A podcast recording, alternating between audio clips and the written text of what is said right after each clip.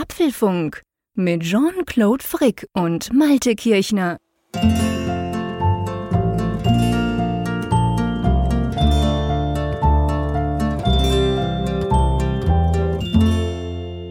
Folge 295 vom Apfelfunk Podcast oder auch bekannt als der lauschige Kaminabend ohne Kamin, aber mit guten Gesprächen. Hallo lieber Jean-Claude. Ja, hallo lieber Malte. Wie geht es dir? Och, du, ich kann nicht klagen. Es ist tatsächlich jetzt aber wirklich sehr herbstlich. Also es, ich hoffe, mhm. es plätschert nicht zu sehr. Draußen regnet es heute Abend. Es, oh, regnet es? Okay. Ja, so ein bisschen windig ist es auch. Also manche schrieben mir schon, hey, du hast Sturm. Aber du weißt ja, Kategorie Sturm ist ja an der Küste etwas anders verortet. Ja, was du Sturm und was ich Sturm nenne, ist nicht ganz das gleiche. Bei uns hat es heute auch ein bisschen gewindet, in der Tat also ja, eben wahrscheinlich auch noch nicht Sturm, aber schon so, dass man es deutlich gemerkt hat draußen und dass die Bäume sich stark bewegt haben. Und ähm, aber ja, ja, es, der Herbst kommt. Also am meisten finde ich ja krass, dass es schon irgendwie um, keine Ahnung, Viertel nach sieben ist es stockefinster am Abend. Ja, das ist kurioserweise jedes Jahr die gleiche Erkenntnis, sowohl in der Hinführung des Sommers als auch in der Abführung. Das nervt jedes dass, Jahr. Dass äh, man immer wieder überrascht ist, wie schnell das voranschreitet. Ja. Also am ja. Anfang geht es ganz langsam, so am 21. Mhm. Dezember herum, der dunkelste Tag. Und dann denkt man, ach, jetzt geht's bergauf. Aber irgendwie fühlt es sich eine Woche lang so an, als wenn sich gar nichts bewegt. Und dann mhm. irgendwann so im Januar, Februar, dann geht das mit riesigen Schritten und äh, spätestens März. Und aber umgekehrt dann leider auch genauso, ne? Tja. Ja, es ist, ich finde auch immer, weißt du, theoretisch ist ja, was heißt theoretisch Quatsch. Der 21. Juni ist ja der längste Tag. Ja. Und danach geht es ja logischerweise wieder ähm, bergab, wenn ich es mal so sagen will. Aber ich finde immer, du merkst im Juli nichts. Ich merke im August, ja, so ein bisschen okay, ist nicht mehr bis um 10 hell, aber da fällt es mir auch noch nicht so auf. Und dann habe ich schon oft das Gefühl, dann irgendwie plötzlich nimmt das ganze Fahrt auf. Weißt du, wie mhm. so eine mhm. Seifenkiste. Am Anfang noch ganz viele Kurven und so richtig vorwärts kommt es nicht, aber dann im September geht es richtig, richtig den Berg runter. Und ja, so, so geht es mir im Moment auch. Ich habe wirklich das Gefühl, so jeden Tag, wow, krass, schon weg, schon dunkel. Am Morgen natürlich sowieso auch. Ja, aber der Punkt ist, glaube ich, wenn es so in deine Lebensbereiche eindringt, also wenn jetzt in deine Aufwachzeit zum Beispiel dann dieses Dunkelwerden reinkommt, dann oder, oder auch umgekehrt hell werden, dann bemerkst du diesen Effekt. Ja. Es gibt ja so, so im Hochsommer, so in der hellsten Zeit, so Momente, wo es eigentlich auch vollkommen egal ist, ob die Sonne jetzt um 4 oder um 5 Uhr aufgeht. Wenn man sowieso erst den Wecker um 6 Uhr gestellt hat, dann ist mir das wirklich herzlich egal. Ja. Ich bewundere ja immer jene Menschen, wir wollen ja nicht nur über, über uns sprechen, die jetzt so Jobs haben, wo man eigentlich immer im Dunkeln irgendwie da unterwegs ja. ist. So. Also Nachtschichten und so, puh, das, äh, das stelle ich mir schon ja, anspruchsvoll das ist schon krass. vor. Nachbar von mir, der arbeitet in so einer ähm, Chemiefirma, die machen Medikamente oder Blutplasma, genau, so ist es, glaube ich. Und die haben halt auch drei Schichten. Also logischerweise, die arbeiten 24 Stunden pro Tag. Mhm. Das ist gar nicht weit weg von mir, die Fabrik hier. Mitten in Bern, witzigerweise. Man hört nichts, man sieht nichts von außen, ein Riesengelände. Aber die machen das quasi alles dort, äh, blöd gesagt, in-house. Da arbeiten hunderte Leute. Und der arbeitet eben auch da und be bewacht irgendwelche. Der war früher Bäcker und hat sich dann umschulen lassen. Ganz cooler Typ. Aber der hat halt auch oft, ja, pff, ich, weißt du, ich bin ja auch so ein spät ins Bett geher und manchmal so um eins sehe ich, wie da das Licht angeht. Und dann merke ich so, okay, vorher war das Licht noch nicht an. Und dann ist der quasi sich am Bereitmachen und dann geht er halt auf Schicht. Oder umgekehrt kommt dann halt spät heim oder so. Und das ist schon, also gerade so im Winter denke ich dann mhm. schon, wow, krass, dann arbeitest du, ich weiß nicht genau, wie die Schichten organisiert sind, keine Ahnung, aber ja, dann arbeitest du halt wirklich in der Nacht. Entweder in die Nacht rein oder aus der Nacht raus oder so, aber das ist schon hart. Ja, also diese Menschen genießen meine Hochachtung und das erdet mich dann nochmal so ein bisschen, wenn ich dann so über meine Komfortprobleme sinniere. Dann ja, gell, am Morgen aufstehen, so, da lachen die nur drüber. Ja, genau, genau. Ja, hast du absolut recht. Ja, dieser Apfelfunk hat wieder einen Sponsor und ihr werdet nie darauf kommen, welcher das sein könnte. genau, es ist nämlich wieder NordVPN, der diese Folge unterstützt. Das freut uns natürlich sehr. Ihr kennt es inzwischen, ähm, aber wir sagen es natürlich trotzdem, man kann das brauchen, um zum Beispiel seine Lieblings-Entertainment-Webseite freizuschalten, wenn es da zum Beispiel die neue Serie schon gibt, bei euch aber noch nicht. Man kann es natürlich auch brauchen, um sicher zu surfen, ganz wichtig, Doppelverschlüsselung für erhöhte Anonymität, keine Aufzeichnung von Nutzerdaten, 5500 Server, inzwischen sind es wahrscheinlich schon viel mehr. Ähm, Und man kann mit sechs Geräten gleichzeitig drauf. Habe ich tatsächlich in den letzten Monaten ein paar Mal schon gebraucht. Meine ganzen Kids immer mit VPN unterwegs. Ähm, ja, coole Sache und gell, wenn man sich das Ganze jetzt anhört und das vielleicht mal ausprobieren will, dann haben wir ein ganz gutes Angebot, oder? Ja, sogar ein sehr gutes Angebot, denn es gibt jetzt ein Zwei-Jahres-Paket mit Rabatt in Höhe von 73 Prozent. Ja, ihr habt richtig gehört, ich habe die Zahl nicht falsch ausgesprochen, 73 Prozent. Das heißt umgerechnet 2,70 Euro pro Monat zahlt ihr und dann bekommt ihr auch noch vier Monate gratis. Das Angebot gilt bis zum 27. Oktober. Und ganz wichtig, nordvpn.com slash Apfelfunk eingeben, dann funktioniert das ganze Angebot so, wie wir es jetzt gerade erklärt haben. Also, vielen Dank an NordVPN, dass Sie diese Folge unterstützen. Bevor wir zu den Themen kommen, müssen wir jetzt ein ganz, ganz wichtiges Thema, glaube ich, mal vorziehen. Unbedingt, unbedingt. Wir müssen über CarPlay und die Apple Watch oh, sprechen, mein Lieber. Ja. Wusstest du, dass man das ausstellen kann? Nein, habe ich noch nie gehört.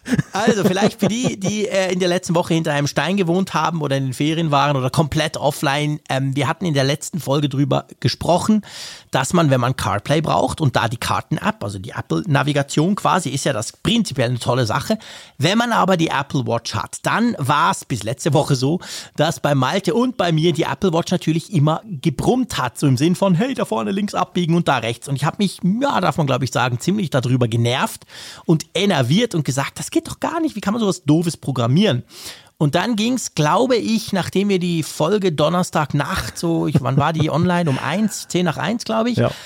Es ging, glaube ich, fünf Minuten. Dann kam schon die erste Zuschrift. Und ganz ehrlich, liebe Leute, seit da hat es nicht mehr aufgehört. Wir kriegen Zuschrift um Zuschrift, wir kriegen Tweet um Tweet. Ich habe mal geguckt, ich habe allein 35 Direktnachrichten bei Twitter bekommen. Die sind bei mir offen, also mir kann jeder eine DM schicken ähm, wo Leute super freundlich, by the way, also immer ganz toll mir geschrieben haben, hey, das kann man doch einstellen in der Apple Watch App und dort quasi, also auf, auf dem iPhone in der App zum Apple Watch kannst du das eben einstellen unter Karten, dass du sagen kannst, hey, ich will Navigationshinweise nur dort, dort oder eben nicht dort. Ähm, ich bin ehrlich gesagt happy. Ich bin total happy, weil letztendlich ich jetzt ein Problem gelöst bekommen habe durch unsere Hörerschaft, die viel cleverer ist als wir. Mhm ich kann jetzt, ich habe tatsächlich jetzt gestern, vorgestern, ich habe im Moment diese Woche Ferien, waren wir in Frauenfeld im Zoo, das ist ungefähr 160 Kilometer von uns. Für einen Schweizer eine richtig große Reise. Ja, das habe ich alles mit Apple CarPlay gemacht, mit den Apple Karten App und Siri hat gequatscht ohne Ende und die Uhr war stumm. Wunderbar. Ja, ein echtes Stück Lebensqualität.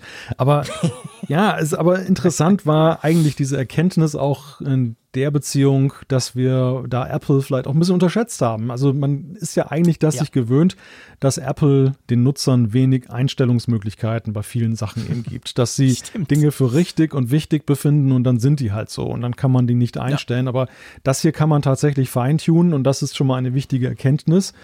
Und es zeigt sich natürlich aber auch letzten Endes, und das entsteht ja immer so ein bisschen aus dieser Spontanität dieses Podcasts heraus, dass wir so Themen dann halt, ich weiß gar nicht, wie sind wir eigentlich drauf gekommen mit der Uhr?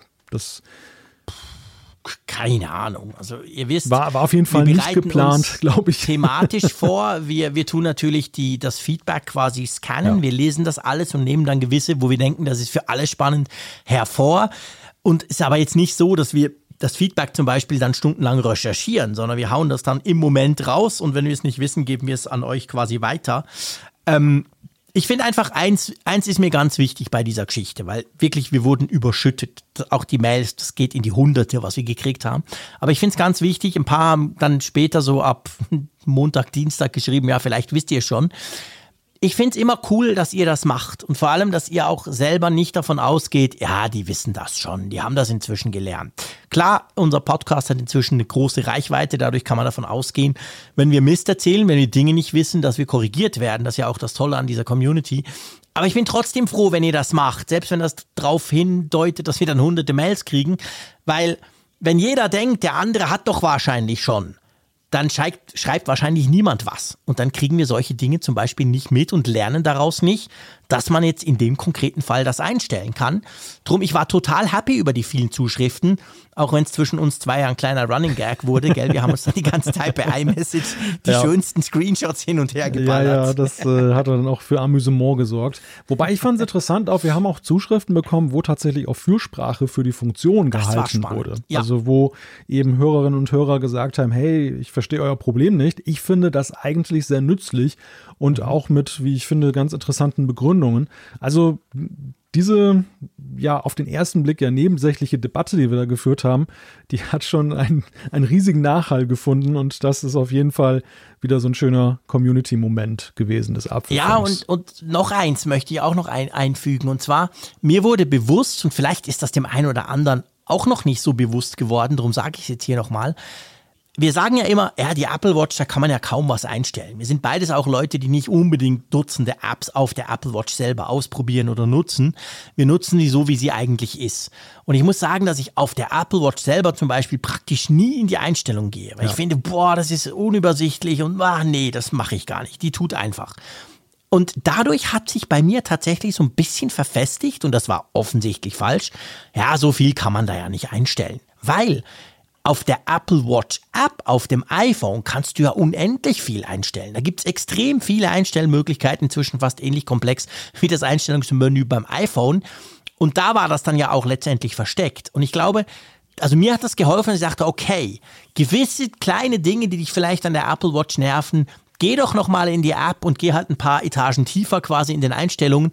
Wahrscheinlich kann man es einstellen, weil ich so einfach im Kopf hatte, ja, die Apple Watch, viel einstellen kann man da nicht und wenn dieses mühsam auf dem kleinen Display, ich lasse es, wie es ist und das muss so nicht sein. Also du siehst, ich habe gleich auf mehrfacher Ebene jetzt was gelernt in der letzten Woche. Wobei ich ja nach wie vor finde, dass es für mich unverständlich ist, dass Apple nicht wenn eine Apple Watch integriert ist in das System, eben auch so eine Art Shortcut aus der Haupteinstellung-App zu den Apple Watch-Einstellungen ja, macht. Verstehe ich. Also das ist, das, das, ist interessant, dass sie das so hermetisch voneinander abtrennen, so als ob jetzt dann eben auch andere Apple-Geräte, wie zum Beispiel das iPad in Frage kämen, eben die, das Hauptgerät ja. oder das Verbindungsgerät zu sein, was ja eben nicht der Fall ist. Es ist ja eben immer noch dann sehr eng verknüpft mit dem iPhone. Und es ja, wäre ja ein leichtes. Du hast ja auch an anderer Stelle eben Funktionen, die tauchen nur auf, wenn ein Feature zum Beispiel jetzt im Netz äh, unterstützt wird oder genau. eingebaut ist. Die werden einfach ausgegraut oder tauchen gar nicht auf auf Geräten, wo es nicht ist. Und warum kann man das nicht zusammenführen? Ja, und ich merke, und ihr seht, wir sind schon voll im Thema drin. Das ist ja auch eben Apfelfunk. Keine Angst, wir kommen schon noch zu den Themen. Aber ich finde zum Beispiel auch, ich stolpere selber immer wieder über, den Einst über die Idee, über den Ansatz, den Apple bei den Einstellungen wählt. Weil mhm. ich, du weißt ja, ich habe ja viele andere Geräte auch noch, vor allem Android-Smartphones. Und was mir halt schon immer wieder auffällt, bestes Beispiel ist die Kamera. Bei jedem anderen Smartphone öffnest du die Kamera-App und da hast du irgendwo ein kleines Knöpfchen und dann stellst du alles ein, was du ja. willst. Beim iPhone öffnest du die Kamera-App, kannst ein paar Dinge tun, die aber wirklich mehr aufs Bild, aber du kannst nichts, das Videoformat, whatever. Dann, äh, gut, das kannst du inzwischen, haben sie nachgerüstet, aber du, du musst eigentlich in die Einstellung dort irgendwo oder auch bei Apple Karten. Ich, ich bin inzwischen so, ich mache die Karten-App auf und denke, ja, okay, oh stimmt, ich will noch schnell was einstellen, was auch immer. Buff geht nicht. Ah ja, stimmt, Moment, Einstellungen, runterscrollen, Karten, Karten klicken. Ah, da sind die Einstellungen also ich merke, dass ich da zwischendurch tatsächlich, obwohl ich jetzt seit dem ersten iPhone dabei bin, einfach über diesen Punkt stolpere, weil das ist eine ganz andere Philosophie, als sie zum Beispiel Android-Smartphones haben. Ja, sehr guter Punkt. Also Apple behandelt die Einstellung, finde ich ja ein wenig so wie so ein Sicherungskasten für die Elektrik im Keller. Da, da mhm. gehst du eigentlich, da gehst du eigentlich selten ran, äh, es sei denn, es fliegt genau. mal eine Sicherung raus und äh, wenn, dann lässt du besser mal den Profi ran, weil sonst kriegst du einen Schlag. Und ähm, so in etwa ist das mit den Einstellungen ja auch. Sie, sie bieten vereinfachte Einstellungsmodi halt dort, wo es geboten ist. Zum Beispiel in der Kamera-App kannst du ja eben mhm. mit einem Tab jetzt dann zwischen 4K und HD-Auflösung äh, ja. wechseln. Aber wenn du tiefer gehendes möchtest, dann musst du wirklich dann in den Keller herabsteigen, der der Einstellung ja. heißt. Und dann darfst du auch mal am Schalter Schaltschrank herumspielen. Ähm, ich finde Argumente, warum man das so macht, aber auf der anderen Seite ist es dann auch mitunter schon ein wenig umständlich, ja. weil ähm, es ja durchaus Einstellungen auch gibt, die man vielleicht schnell mal ändern möchte und möchte nicht mal ja. erst dann wieder gucken, na, wo ist denn jetzt dann die Kamera-App verortet in den Einstellungen. Klar, ich weiß, genau. es gibt da die Suche, man scrollt einfach runter, dann hast du dieses Suchfeld und kannst eben sagen, das benutze ich mittlerweile, ja, das benutze ich mittlerweile fast nur noch. Ja. Ich auch, weil es so kompliziert wurde. Inzwischen. So, Wir genau. haben so viele Einstellungen. Früher war das ja ganz einfach, hattest du drei Felder ja. und so, aber. Genau. Ja, nee, das ist schon so. Also ich glaube, die, der, der, deine, deine Idee mit dem Sicherungskasten, die gefällt mir. Das hat tatsächlich was. Tatsächlich. Das ist wirklich wie ein Sicherungskasten. Und da will man nicht unbedingt dran oder soll man nicht unbedingt dran, aber manchmal muss man ja eben doch. Und da finde ich halt so diesen logischen Ansatz, dass eigentlich die Einstellungen dort sind, wo du quasi bist, sprich in der App, wo du dich sowieso schon bewegst, finde ich tatsächlich auch nach x Jahren nach wie vor einfacher, aber vielleicht bin ich da auch zu fest der Geek.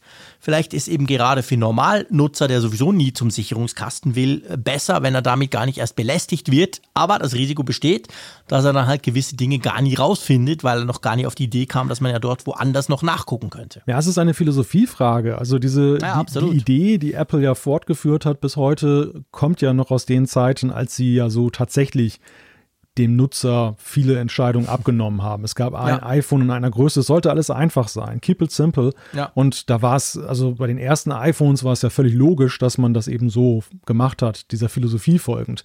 Mhm. Aber ich finde halt an so vielen anderen Stellen ist man heute so unterwegs, dass man dem Nutzer dann ja doch Entscheidungen aufbürdet und sagt, du musst dich Absolut. für eine Größe entsche äh, entscheiden, ja. für ein Pro- oder ein Consumergerät, für die Farbe. Du, also du hast ja alleine schon einen, einen Rattenschwanz an Entscheidungen zu treffen, wenn du ein iPhone kaufst. Und äh, dann hast du das Gerät und selbst dann ist es ja so, wenn du das Setup machst, dann musst du auch dies und musst du das, willst du Apple Pay machen, willst du deinen Fingerabdruck hinterlegen oder Face ID machen und so. Also es ist unglaublich viel auf dem Weg, äh, was du einstellen kannst oder auch lassen sein lassen kannst. Und äh, tja, ich weiß nicht. Also vielleicht ist das tatsächlich nicht generell, dass, dass du überall so einen Einstellungsknopf hast, aber für einige Apps, wo es schon häufiger mal vorkommen kann, dass es überlegenswert mhm. wäre, da wirklich so, so einen ja. Shortcut zu machen. Ja, genau. Apropos Shortcut. Du, äh, apropos zu den, Shortcut. Zu den das, Themen. Das war jetzt keine Abkürzung hier, aber wollen wir mal zu den Themen kommen. Genau, denn wir haben uns ja viel vorgenommen für diesen Apfelfunk. Unser erstes Puh. Thema ist ein wunderschönes. Wir sprechen über das iPhone 13 bzw. 13 Pro Max. Das haben wir beide im Apfelfunk-Test. Und äh, ja, die erste Woche mit diesen Geräten. Wir resümieren. Genau. Mal. Dann nehmen wir es auch gleich auseinander. Also wir zum Glück nicht, aber ein paar andere haben das oh getan. Oh wir müssen drüber sprechen, warum das iPhone 13 Pro Max schwieriger zu reparieren ist als der Vorgänger. Wir sprechen über iWork. Und zwar gibt es da viele neue Funktionen. Wir sprechen darüber, dass es natürlich mit iOS schon weitergeht. iOS 15.1 Beta 2 ist draußen. Warum der Frick sich die installiert hat, das klären wir auch gleich. Ist das ein Bug oder ist das normal? Das Netz diskutiert über das sogenannte Jelly Scrolling im iPad Mini. Also falls ihr nicht wisst, was das überhaupt ist, das erklären wir natürlich auch es gibt einen gefährlichen Fund und zwar können die AirTags sozusagen zur Login-Falle werden. Was das damit auf sich hat, klären wir selbstverständlich im Apfelfunk. Dann sprechen wir über ein besonderes App-Schicksal und zwar über ID Wallet. Das ist eine App, die in Deutschland herausgekommen und gleich wieder verschwunden ist. Was es damit auf sich hat, dazu später mehr. Umfrage der Woche, Zuschriften unserer Hörer, das bauen, bauen wir alles noch ein. Wow. So, lass uns logischerweise drum gleich starten. Keine Zeit mehr verlieren. Ähm, und zwar das iPhone 13 Pro Max letztendlich, weil wir das ja zum Test auch bei uns haben. Jetzt eine Woche im Test. Bevor wir die einzelnen Punkte so ein bisschen genauer anschauen, ich nehme an, du hast das iPhone 13 Pro Max als dein Hauptgerät auserkoren, oder? Ja, da bin ich dann sehr schnell gelandet. genau. Wir haben ja beide je ein Pro und ein Nicht-Pro bekommen. Ich weiß gar nicht, was du bekommen hast. Ich habe als Nicht-Pro das Mini bekommen, aus purer Boshaftigkeit von Apple. Das heißt, ich habe das bisher natürlich noch nicht zu meinem Daily Driver gemacht, sondern ich bin auch mit dem iPhone 13 Pro Max seit einer Woche unterwegs. Was ist so dein Fazit mal so ganz generell? Gefällt dir das Teil? Ja, sehr. Also mehr, deutlich mehr, als ich eigentlich erwartet habe. Ich bin, glaube ich, mhm. äh, nach unserer damaligen Besprechung des Events, ähm, es ist halt in Anführungszeichen ein S-Jahr, war ja so unser Resümee.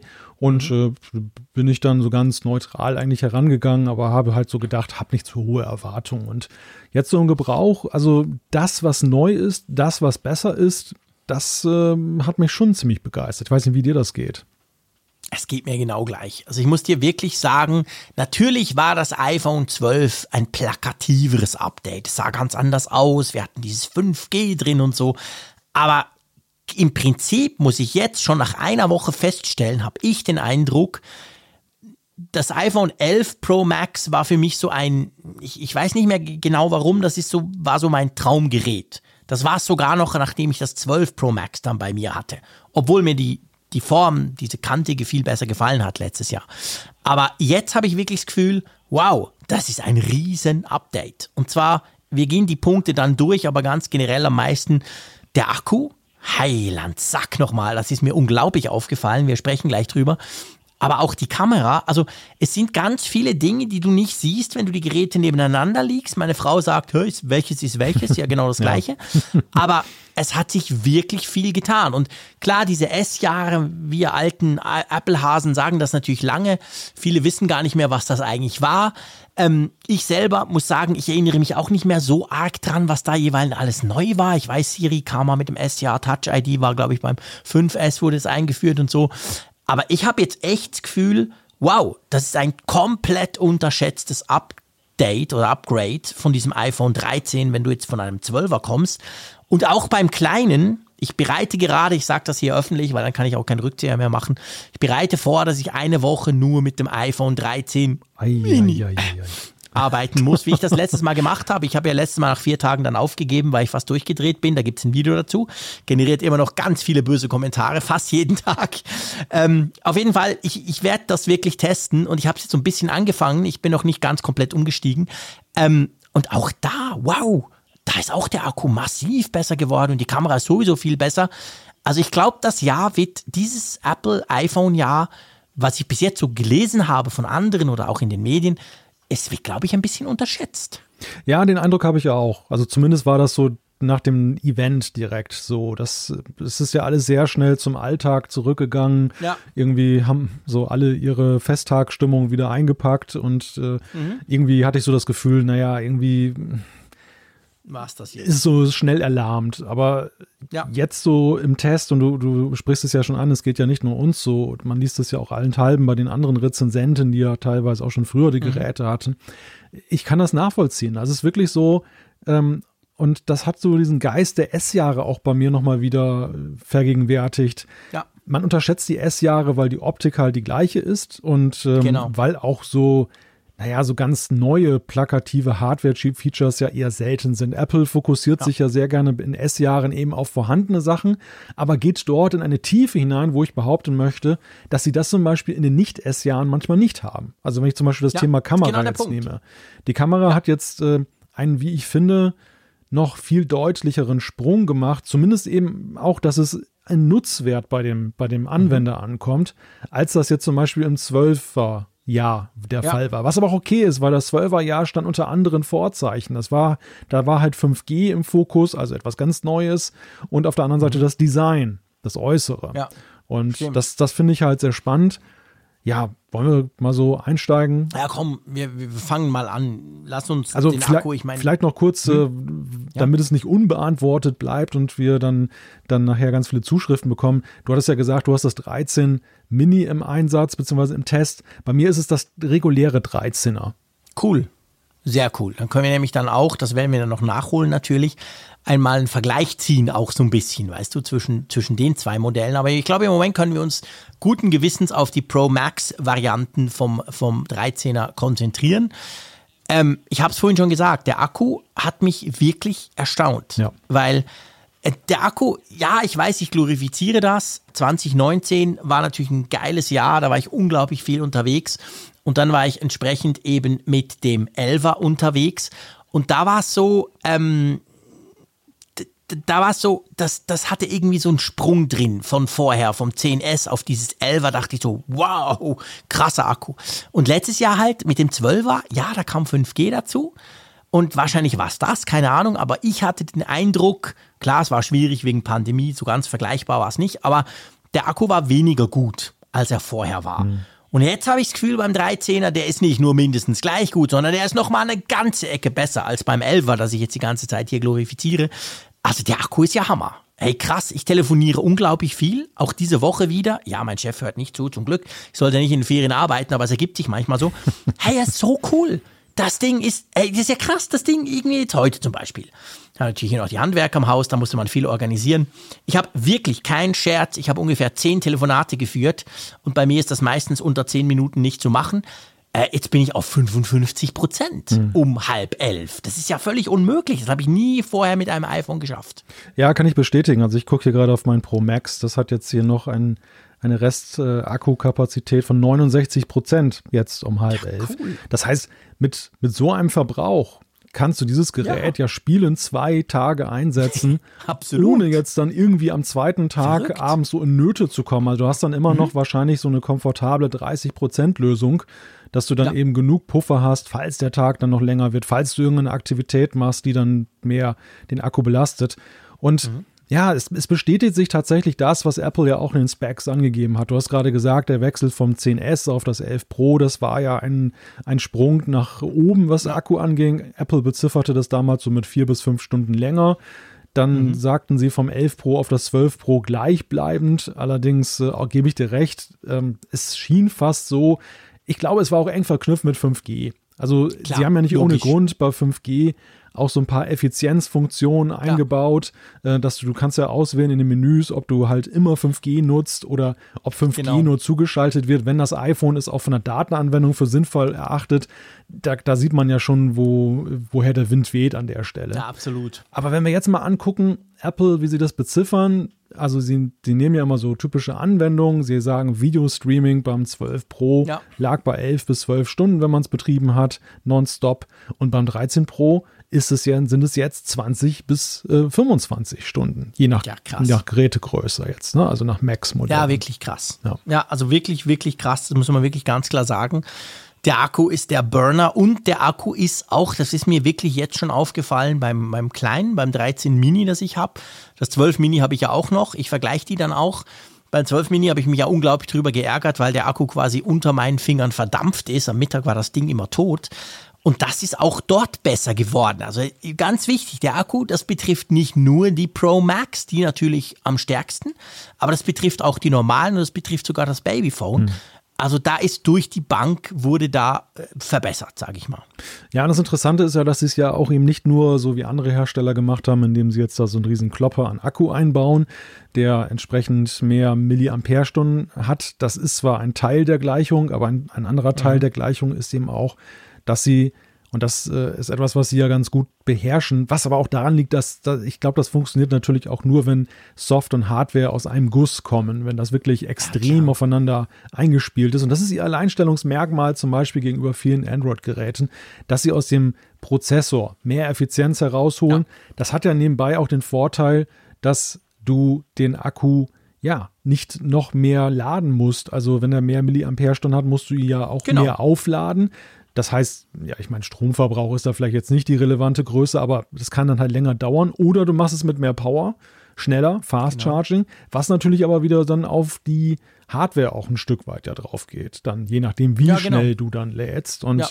naja, und deshalb ist halt Effizienz immer ein Gewinn, finde ich.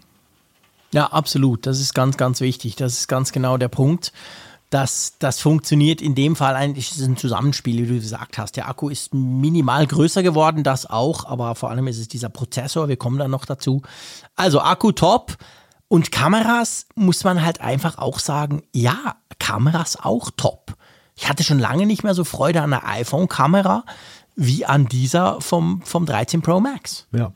ja, weil sie tatsächlich Themen aufgenommen haben, die wo du wirklich an, noch an Grenzen gestoßen bist. Also wo du, wo du es eben spürst, dass jetzt mehr geht, wo vorher immer der Moment erreicht war, wo man dann manchmal auch sagen musste, okay, da ist die Smartphone-Kamera jetzt am Ende.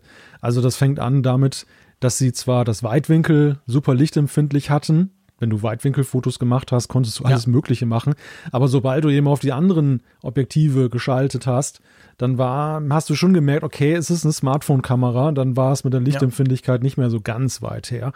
Und das haben sie jetzt halt ja gleich gemacht, fast schon, also auf jeden Fall deutlich aneinander angepasst. Das ist sehr erfreulich, dass du dir da nicht mehr so einen Kopf drüber machen musst, welche Linse du gerade da aktiviert hast. Mhm. Das gleiche gilt für mich mit Blick auf diesen Makro-Modus, dass du eben, ja. und äh, du wirst mir vielleicht recht geben, wir waren ja beide und du mehr, glaube ich, noch als ich skeptisch, braucht man jetzt unbedingt so einen Makro-Modus, ja. mache ich so Nahfotos. Aber wenn man das erstmal so gebraucht, also ich habe großartig. Auch künstlerisch Freude daran. Ne? Also ja. man kann so ganz neue Sachen damit auch machen. Genau, das ist genau der Punkt. Also ich finde, ich finde, das ist, das ist einerseits großartig, aber was mir, was mich tatsächlich jetzt mich, der so ein bisschen skeptisch war im Vorfeld, klar, du hast mir dann einen Einsatzzweck genannt, du hast gesagt, hey, aber du, du fotografierst doch auch viel Technikzeug, da ist es auch praktisch. Aber auch sonst, ich finde auch, wie es umgesetzt ist, cool. Weil klar, es gab schon andere Smartphones mit einer Makrokamera, keine Frage. Meistens aber so, da hast du irgendwo auf Makro geklickt und dann ist irgendwie, dann bist du ganz nah dran. Und dann ist dann so der Frick, der sagt, ich brauche doch kein Makro. Aber jetzt hier, ich finde das total cool, wie das gelöst ist, nämlich einfach indem du näher dran gehst. Man sieht ja auch relativ stark, du siehst sofort, baff, dann schaltet das quasi um und dann kannst du beinahe beliebig nah dran gehen. Und das finde ich großartig, weil dann merke ich manchmal, oh, hey, cool, jetzt ist was passiert. Ach komm, ich gehe noch ein bisschen näher dran, mal gucken, was rauskommt. Und das ist irgendwie, finde ich, super gut gelöst. Ich frage mich zwar manchmal, eigentlich könnten sie ja noch was du siehst ja im Kamera-UI, also in der Kamera-App, siehst du ja eigentlich, wenn du jetzt quasi, wenn du das machst, wenn du näher rangehst, dann merkst du, wie er umschaltet. Das sieht man sehr, mhm, deutlich, sehr deutlich, weil er ja auf ja. die Ultraweitwinkellinse umschaltet.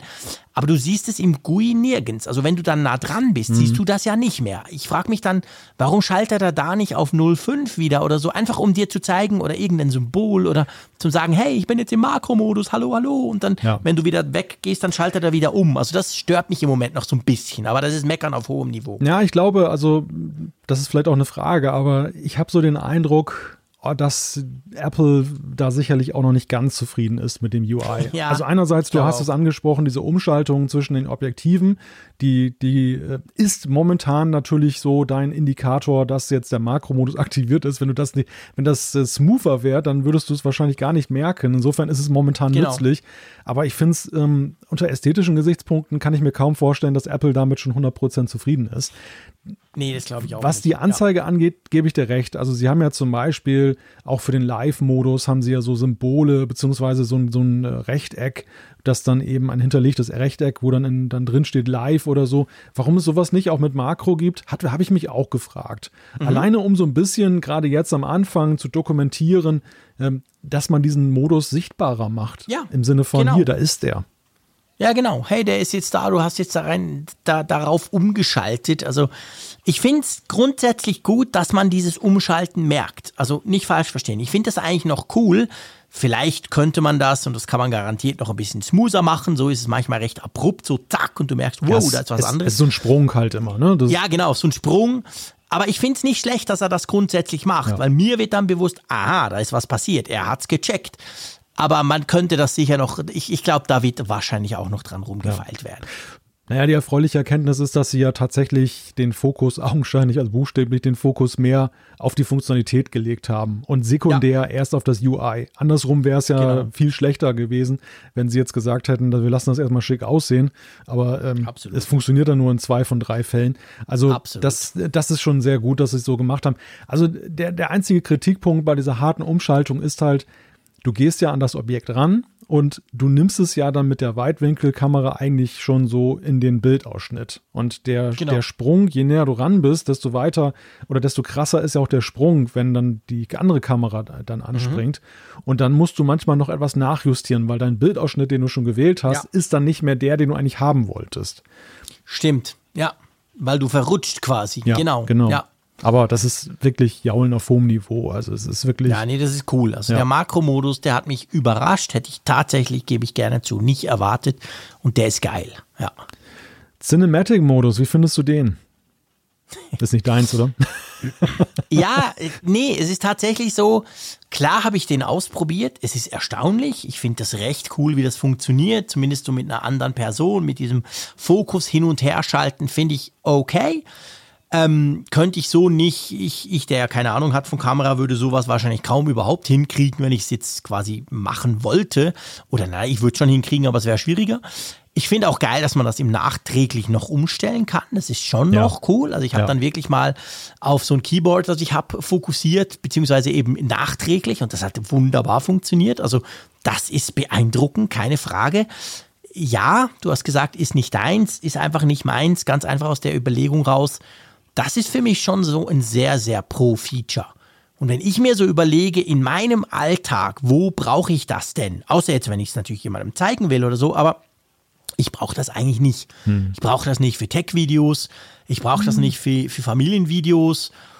Ja, für Tech-Videos könnte man es hm. noch brauchen, okay. Aber ja, da haben wir ja auch andere Kameras und also da sind wir vielleicht sogar schon sowieso auf einem anderen Level. Ich weiß ja. es nicht. Also ich, für mich ist tatsächlich jetzt noch so ein bisschen der Use Case die Frage, weil dann halt im Hintergrund im Kopf so steht, hey, ist nur HD, Full HD, bum, bum, bum, ist nicht 4K. Mhm das ist natürlich etwas, ja. wo wir auch ein bisschen Kritik bekommen haben. Wir haben das ja schon an der, an der Keynote, haben wir das ein bisschen kritisiert. Und da kamen dann einige, gesagt haben, ja, bei ihr wieder, ihr seid auch ein Spezialfall, für einen normalen Nutzer reicht doch das völlig. Ich weiß halt nicht, braucht normalen Nutzer so einen hm. Modus? Ja, das ist eine berechtigte hm. Frage. Also ähm, ich würde tatsächlich das so ein bisschen subsumieren unter dem Oberbegriff Ausgereiftheit. Ist dieses Feature so, wie es ja. ist, schon ausgereift? Ich finde es erstmal sehr faszinierend. Es ist ja auch etwas, Absolut. was ich, äh, du weißt ja, ich habe ja bei meinen YouTube-Videos, und das wird wahrscheinlich vielen heute so gehen, angefangen mit dem iPhone zu filmen. Ich habe mir nicht gleich eine mhm. DSLR gekauft, ja. sondern ähm, weil es mir einfach viel zu teuer war und ich nicht wusste, ob ich das überhaupt durchhalte mit den Videos. Klar. Und da habe ich mir gedacht, hey, du hast so eine coole Kamera in der Tasche, nimmst du mal das iPhone. Was mich immer mhm. daran genervt hat, ist, du hast halt, also professionelle Optik kommt halt schon so mit dieser tiefen Schärfe daher, mit diesem, mit diesem Bokeh-Effekt. Und äh, Smartphone-Videos entlarven sich ja dadurch, dass sie alles scharf schalten. Das ist in manchen Situationen ja. sehr nützlich, weil manchmal brauchst du es auch wirklich. Dann, dann ziehe ich das äh, iPhone sogar eben der DSLR vor, mhm. um dann eben diese volle Schärfe zu haben. Aber auf der anderen Seite, so gerade bei solchen, solchen Moderationsvideos willst du ja diese leichte Unschärfe im Hintergrund haben. Und das habe ich immer vermisst und deshalb war ich ja immer ein Fürsprecher für einen Portrait-Mode für Videos. Den haben sie jetzt ja. geliefert. Der ist aber, wie ich finde, noch nicht wirklich ausgereift. Du, das, mhm. ich will es gar nicht nur an HD festmachen. Ich glaube, ich glaube schon, dass es, wer, es heute professioneller meint mit, mit YouTube und ähm, diesem Anspruch sollte eigentlich das iPhone noch verfolgen, der, wird, der, der will heute mindestens 4K haben. Aber das kann ja. man vielleicht noch beiseite wischen und kann sagen, ja, wenn du es ein bisschen aufpolierst, dann ist ein HD-Video in 4K auch noch ganz okay. Der Punkt ist eigentlich ein anderer. Erstens, ich sehe etwas, was auch andere Rezensenten gesehen haben, nämlich, dass einige Kanten unscharf sind. Also die Software mhm. ist noch nicht perfekt. Das, nee. das ist etwas, was zum Glück nichts mit Hardware zu tun hat. Das werden sie nachbessern. Aber im Moment ist es noch nicht wirklich so 100% serienreif, würde ich sagen. Ja, schließe ich mich an. Und absolut. Und der zweite Punkt ist, und das ist mir aufgefallen, ich habe tatsächlich versucht, ein Video hier aufzunehmen mit dem iPhone, ein YouTube-Video, und mhm. da sind mir eigentlich andere Punkte aufgefallen, die für mich hinderlich sind und wo ich die DSLR vermisse. Das ist nämlich vor allem, ich möchte mich nicht mit der Selfie-Kamera aufnehmen, weil ja die Kameras auf der Rückseite Klar. besser sind als die auf der Vorderseite. Apple hat, ja. Äh, hat dankenswerterweise den Cinematic Mode auch der Vorderseite spendiert. Also das finde ich ganz mhm. interessant. Gut, ist ja auch jetzt nicht wirklich an die Kamera gebunden, aber dass das überhaupt möglich ist. Aber das Problem ist, wenn du die Rückkameras einsetzt und du hast nicht gerade einen Kameramann oder eine Kamerafrau zur Hand, du kannst halt dein Bild ja nicht vernünftig eben angucken, wie du es bei so Klappdisplays bei DSLRs kannst. Du das denn tun? Du kannst auch nicht ja. anschließen, jetzt irgendwie, sag ich mal, du könntest ja zum Beispiel auch sagen, hey, ich nehme mein iPad Mini, mein neues, als Second Screen genau. und äh, dann überträgt es das Wireless. Würde ja reichen schon in, in eine niedrige Auflösung. Dass ich aber Absolut. alleine so ein Monitoring habe, geht auch nicht. Also das ist ein riesiger Nachteil. Ich habe dann mit so einem, mit so einem Badezimmerspiegel gearbeitet als, als Kontrolldisplay. Aber dann kam noch ein weiteres Problem, das, äh, und das habe ich tatsächlich damals auch bei meinen YouTube-Videos mit dem iPhone immer mal wieder erlebt, dass die Aufnahme aus mir unerklärlichen Gründen irgendwie dann nicht richtig gestartet ist oder stoppt. Ich weiß nicht, ich habe dann meine Uhr auch mal im Einsatz, um das dann äh, zu starten, mhm. zu stoppen, ob ich da aus Versehen dagegen komme oder so. Also mhm. ich, war ganz, ja. ich war ganz schnell bei dem Punkt, dass ich dachte, na ja, also im Moment bist du doch noch zufriedener bei der DSLR, aber Apple ist auf einem guten Weg. Ja, definitiv. Es ist erstaunlich, was da schon geht und was auch Apple macht und zaubert. Alles gut, aber eben, ich glaube auch, also ich bin ganz bei dir. Der Cinematic Mode ist faszinierend per se, das ist er tatsächlich. Er ist aber noch nicht ganz ausgereift. Und ich glaube, da muss man noch ein bisschen dran feilen. Das wird Apple sicher auch tun. Ich bin auch überzeugt, dass wir irgendwann 4K kriegen damit. Ja. Wahrscheinlich nicht mehr beim iPhone 13, aber vielleicht dann beim iPhone 14. Also das wird schon noch kommen. Das ist Apple auch bewusst, dass das quasi gerade eben vielleicht für die Profis nur so suboptimal ist. Aber ja, also finde ich definitiv cool. Allein deswegen würde ich mir kein iPhone 13 Pro Max kaufen. Ich persönlich, dafür würde ich ihn zu wenig brauchen. Für die Lowlight-Performance hingegen wahrscheinlich schon. Ja. Also ich war schon baff. Ich meine, wir haben ja darüber diskutiert, auch in unseren Videos, das iPhone 13 Pro, wenn du das das erste Mal auspackst, stellst du ja schon fest, hm, die Kameras sind irgendwie fetter geworden, die Linsen, der, der Kreis, mhm. ganz blöd gesagt, ist größer. Und ich glaube, man wird sich so richtig bewusst, was das heißt, wenn man das eben im Lowlight macht. Ich habe ein Feuerchen angemacht am Abend, so genau so um sieben, bei wirklich bei Dämmerung und dann so bis um halb acht ist ja dann finster. Und hey, krass, wie gut das ist, jetzt nicht nur zum Fotografieren, auch zum Videofilmen, ähm, massiv besser als vorher beim Zwölfer. Also da war ich echt erstaunt. Ging dir das auch so? Ja, absolut. Also ist ja tatsächlich so, die, die Kamera ist ja wirklich ein Statement. Das, wir hatten das ja, ja, schon vermutet nach den ersten Bildern, dass sie mehr raushängt. Wenn man das iPhone 12 Pro Max und das 13 Pro Max nebeneinander legt auf einen Tisch, das 13 Pro Max hat so einen, ich nenne es mal Wackelfaktor, weil die Kameras ja, echt wirklich? so raushängen, dass es ja. dann nicht mehr so flach auf dem, auf dem Tisch liegt.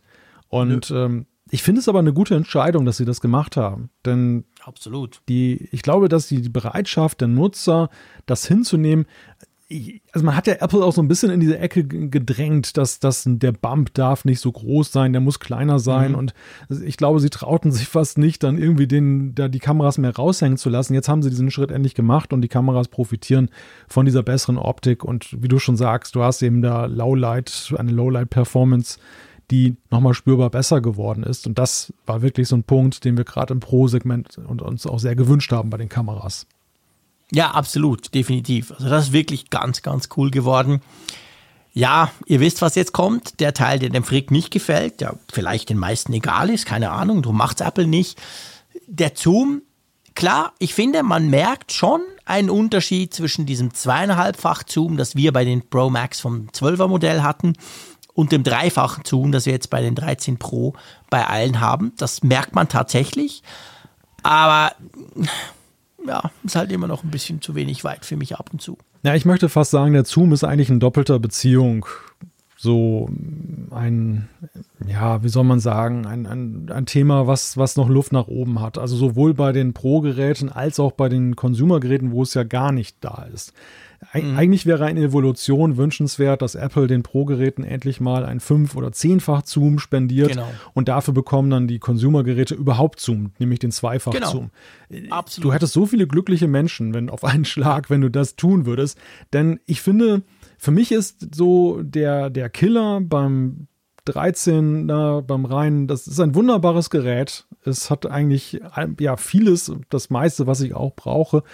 Aber dass ich keinen Telezoom habe, ist für mich zum Beispiel so ein Ding, ich müsste immer aufs Pro gehen. Ich, ich möchte einfach unbedingt mhm. irgendeine Art von Zoom haben. Absolut. Und das, das, also das, das ist wirklich das Einzige, was ich da so wirklich ganz schmerzlich vermisse, wo ich sage, hey, ja. das ist irgendwie der Showstopper für mich persönlich, nicht für jeden. Ich weiß ganz, ich kenne ganz viele, die das überhaupt nicht brauchen und die vollkommen glücklich ja, sind damit. Ich bin ehrlich gesagt, ich bin nicht sicher, ob es ganz viele wirklich nicht brauchen, weil musste ich mal achten. Ich achte mich wirklich seit Jahren.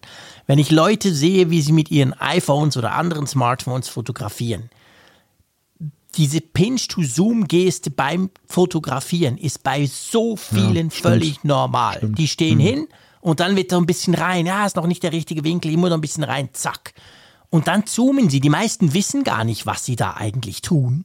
Dass sie ja quasi bei den allermeisten Smartphone-Kameras, eben auch bei den 13ern, 12ern, was immer, nicht pro Geräten, ja nur eigentlich ins Bild reinzoomen und dadurch natürlich die Qualität des Bildes schlechter wird. Aber das machen so viele. Das ist so normal bei den meisten, weil sie einfach vielleicht nicht richtig stehen. Und ehrlich gesagt, die wenigsten machen drei Schritte vor. Die machen einfach kurz zack und dann passt's ja. Klar, für Instagram und Co. passt dann sowieso und damit ist es vielleicht für die meisten auch okay. Aber ich finde schon ein Zoom, ich bin da ganz bei dir, das ist einfach wirklich, das gehört einfach rein. Vielleicht macht Apple drum nicht, dass sie sagen, ja, pff, da musst du halt ein Pro kaufen. Aber ich fände eigentlich diesen, diese Idee von dir, diese skizzierte Idee, komm, mach doch beim Pro ein richtiges Zoom, so wie die Konkurrenz teilweise schon, fünffach optisch und so.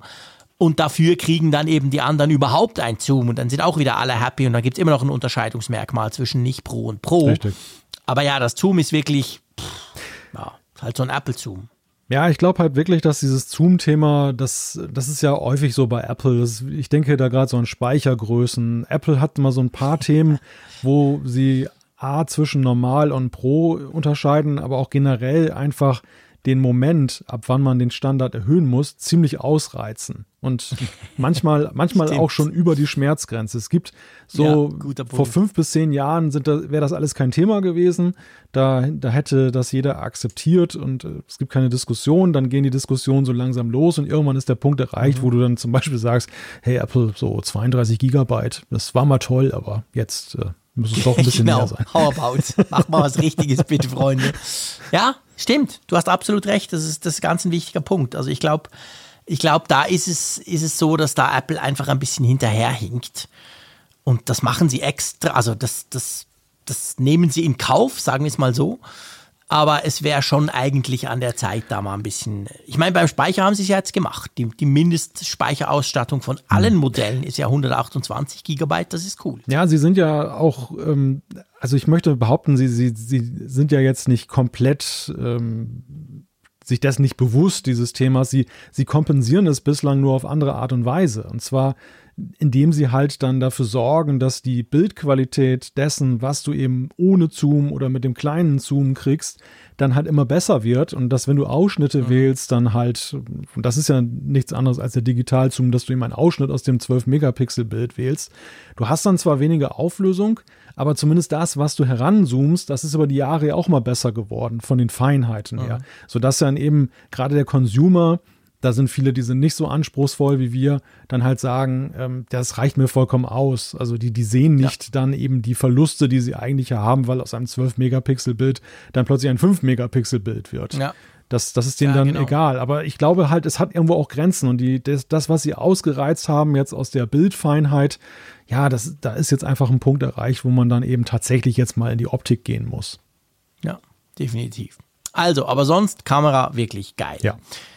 Lass uns zum Display kommen und da natürlich zum Promotion Display, also diesem, dieser Möglichkeit 120 Hertz anzuzeigen. Ist ja sehr umstritten, war es schon vorher. Das war schon vorher bei, bei vielen, die gesagt haben, so ein Quatsch. Ähm, hat ja zwei, vielleicht das noch ganz technisch, hat ja letztendlich zwei Komponenten. Das eine sind die 120 Hertz, so möglichst, dass es nicht mehr ruckelt.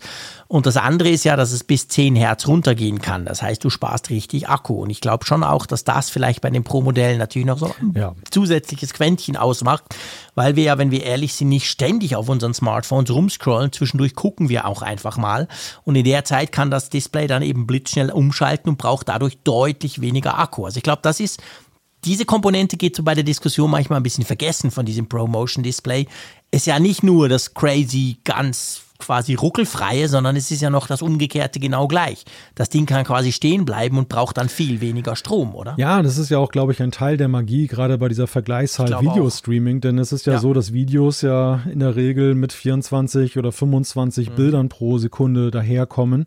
Das heißt, man kann dann als Gerät dann locker mal runterschalten auf die, auf weniger als die Hälfte, was ja viel ausmacht. Und wir wissen ja eben auch von der Apple Watch mit ihrem Always-On-Display, wie viel das ausmacht. Also die, die Apple Watch kann den ganzen Tag was anzeigen auf dem Display, einfach weil sie die Framerate runterschaltet vom, mhm. vom Bildschirm. Genau. Und ähm, wenn wir das übertragen auf das iPhone, ja, wie du schon sagst, dann, dann ist das auch ein Teil der Magie, der, der, der Gleichung, die Apple da aufstellt, um mehr Akkuzeit rauszuholen. Genau. Aber natürlich, wir müssen auch drüber sprechen, ob man das überhaupt sieht. Und die Frage stelle ich dir jetzt natürlich. Ja. Wir haben ja wir sind ja sowieso speziell, weil wir beide, also wir haben den Vorgänger und wir haben das aktuelle ähm, iPhone ähm, Topmodell Pro Max. Dadurch kann man sie ja nebeneinander legen. Ist dir, ist dir, bevor wir vielleicht den Vergleich machen, ist dir, als du jetzt das 13er genommen hast, ausgepackt, vielleicht ein iCloud Backup zurückgespielt, ist dir was aufgefallen? Hast du das gemerkt? Du meinst dieses Promotion, dass das jetzt äh, ja, 120 sorry, Hertz Promotion, diese 120 Hertz, genau. Ähm, also ich muss dir sagen, das ist für mich so ein klassisches Thema, wo ich so gedacht habe, da hätte man eigentlich mal einen Blindtest machen müssen. In der Gestalt, mhm. dass einem jemand das Gerät gibt, nicht verrät, welche Features es hat und dann sagt, fällt dir was auf. Und dann müsste ja. man den Vergleich machen ähm, mit jemandem, dem man das sagt. Und ich glaube, ähm, man würde zu verblüffenden Ergebnissen kommen. Also grundsätzlich muss ich sagen, wenn man es halt weiß und wenn man es sucht, ja, dann siehst du den Unterschied. Ich habe die, die verschiedenen Gerätegenerationen nebeneinander gehalten und habe das dann hin und her gescrollt und dachte, ja, es ist schon, es ist schon irgendwo sichtbar.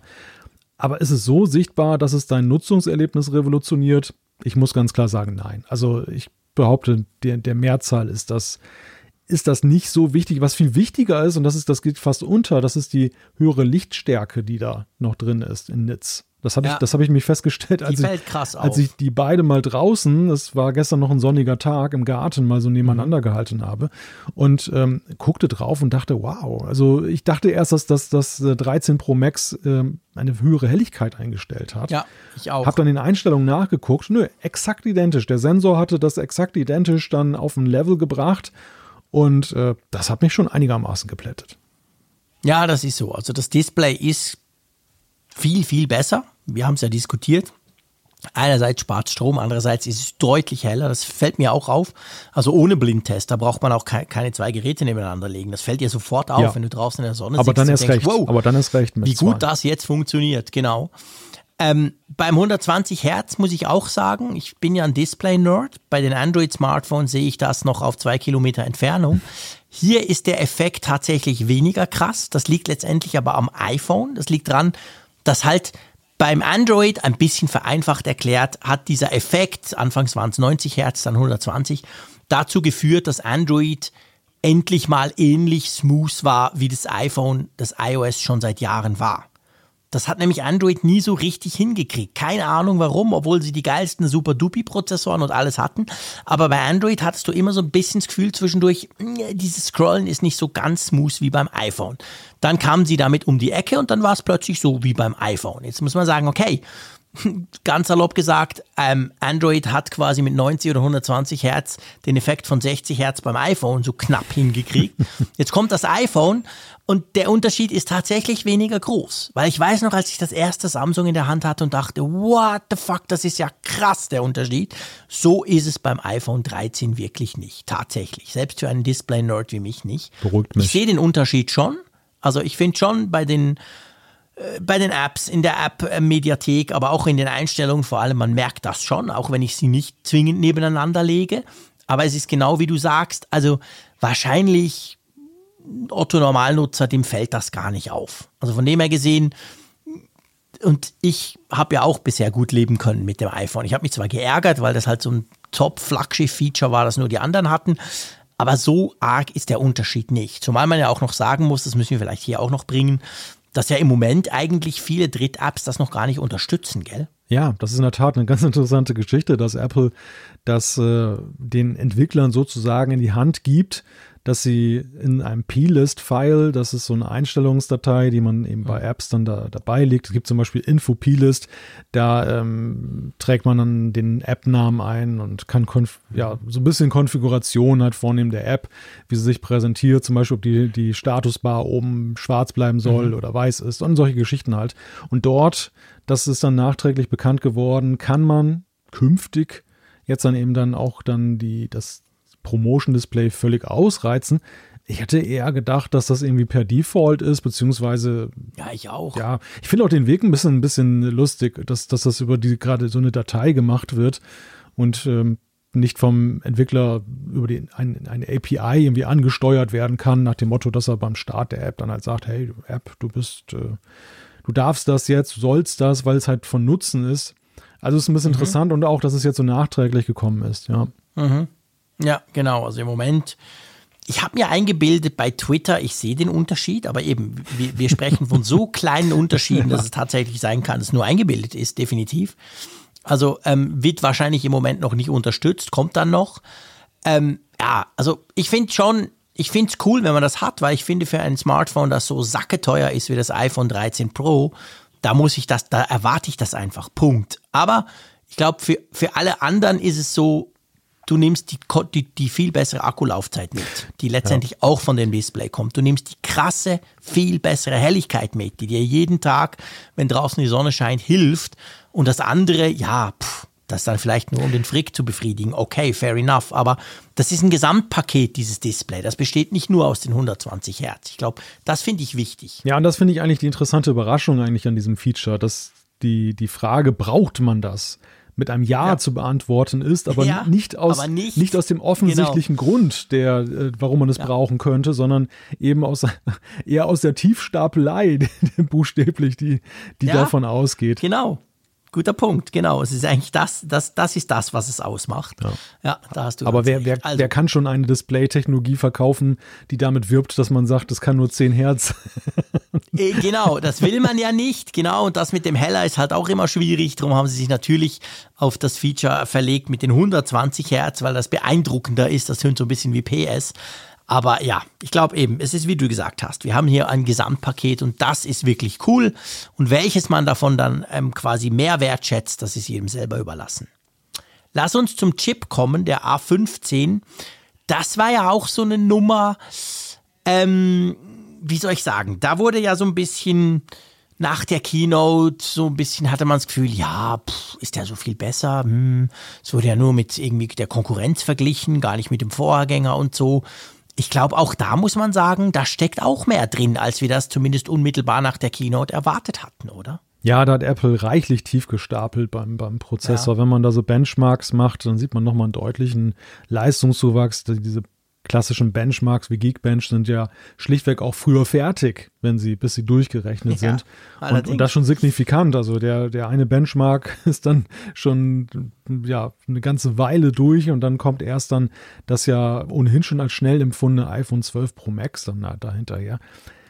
Warum Apple das macht, weil es letzten Endes beim Anwender äh, eigentlich im Alltag sich kaum bemerkbar macht und sie erkannt haben, dass ähm, sie eigentlich bei dem Prozessor nicht bei ihren eigenen Nutzern werben müssen. Keiner steigt von einem 12 Pro Max auf ein 13 Pro Max um wegen mhm. des Prozessors. Keiner ist vielleicht übertrieben, aber sehr wenige auf jeden Fall aber vielmehr steigen um von eben einem Mitbewerber. Und deshalb nehmen sie das jetzt aufs Korn. Deshalb ist das jetzt ihre Referenz, dass sie sagen, hey, wir sind 50 Prozent schneller als der schnellste Prozessor der Mitbewerber und ähm, nicht eben 10, 20 Prozent schneller als wir selber. Das, was sie ja eine lange Zeit ja. immer gemacht haben. Ja, ist genau der Punkt. Und ich glaube auch, Apple ist halt inzwischen mit diesen A-Prozessoren beim iPhone auf so einem krassen Level, dass sie sich, glaube ich, leisten, nicht nur leisten, sondern auch leisten können, dass sie das gar nicht mehr so groß hinstellen, weißt du? Ja. Ich meine, man hätte den A15 nicht nur von der Performance-Seite, du hast es jetzt gerade erklärt, man hätte den ja auch von der Energiesparseite nehmen können, weil wir sind uns ja beide sicher, das Paket Akkulaufzeit wurde viel besser dieses Jahr, besteht eben nicht nur aus dem Akku, es besteht nicht nur aus dem Display, es besteht auch ganz wahrscheinlich ziemlich stark aus dem Prozessor, der nochmal deutlich stromsparender wurde. Und das alles macht dann zusammengenommen quasi diese tolle Akkulaufzeit. Aber auch da hat ja Apple nicht viele Worte drüber verloren. Nein, und ein Punkt, der meines Erachtens auch völlig untergeht, den ich nochmal nachvollzogen habe, so anhand der Unterlagen der letzten Jahre, das ist, dass sie ja auch nicht bei vielen Komponenten evolutionär vorgehen, sondern einzelne Komponenten jedes Jahr komplett ja. neu entwickeln. Und da möchte ich allen voran mal krass. diesen Bild-Signal-Prozessor nennen, der da drin ist. Mhm. Der, fast jedes Jahr ist der all new. Also der, den, den krempeln ja. sie tatsächlich um, anstatt einfach zu sagen, hey, wir haben letztes Jahr so einen coolen äh, Prozessor entwickelt. Der ist jetzt mal gut. Da flanschen wir der einfach läuft. noch was an und dann, dann geht das schon. Nein, das, das machen sie tatsächlich neu. Und ich glaube, das hat auch eine signifikante Auswirkung äh, auf das Ganze. Mhm. Ja, absolut. Da bin ich ganz bei dir. Ich glaube, das ist auch ein wichtiger Punkt. es ist Zeit für eine Zwischenbilanz. Logisch, Zwischenbilanz. Wir haben es ja erst eine Woche, das Teil. Da kann man ja nicht sagen, wir haben schon alles getestet. Haben wir wirklich nicht. Aber ich muss sagen, mich hat das iPhone 13 Pro Max definitiv überrascht. Ja. Hätte ich nicht erwartet, wie viel besser das doch ist. Was letztendlich wieder zeigt, dass diese S-Jahre, wie sie früher hießen, halt eben sehr viel unter der Haube verstecken und dass man das quasi entdecken muss.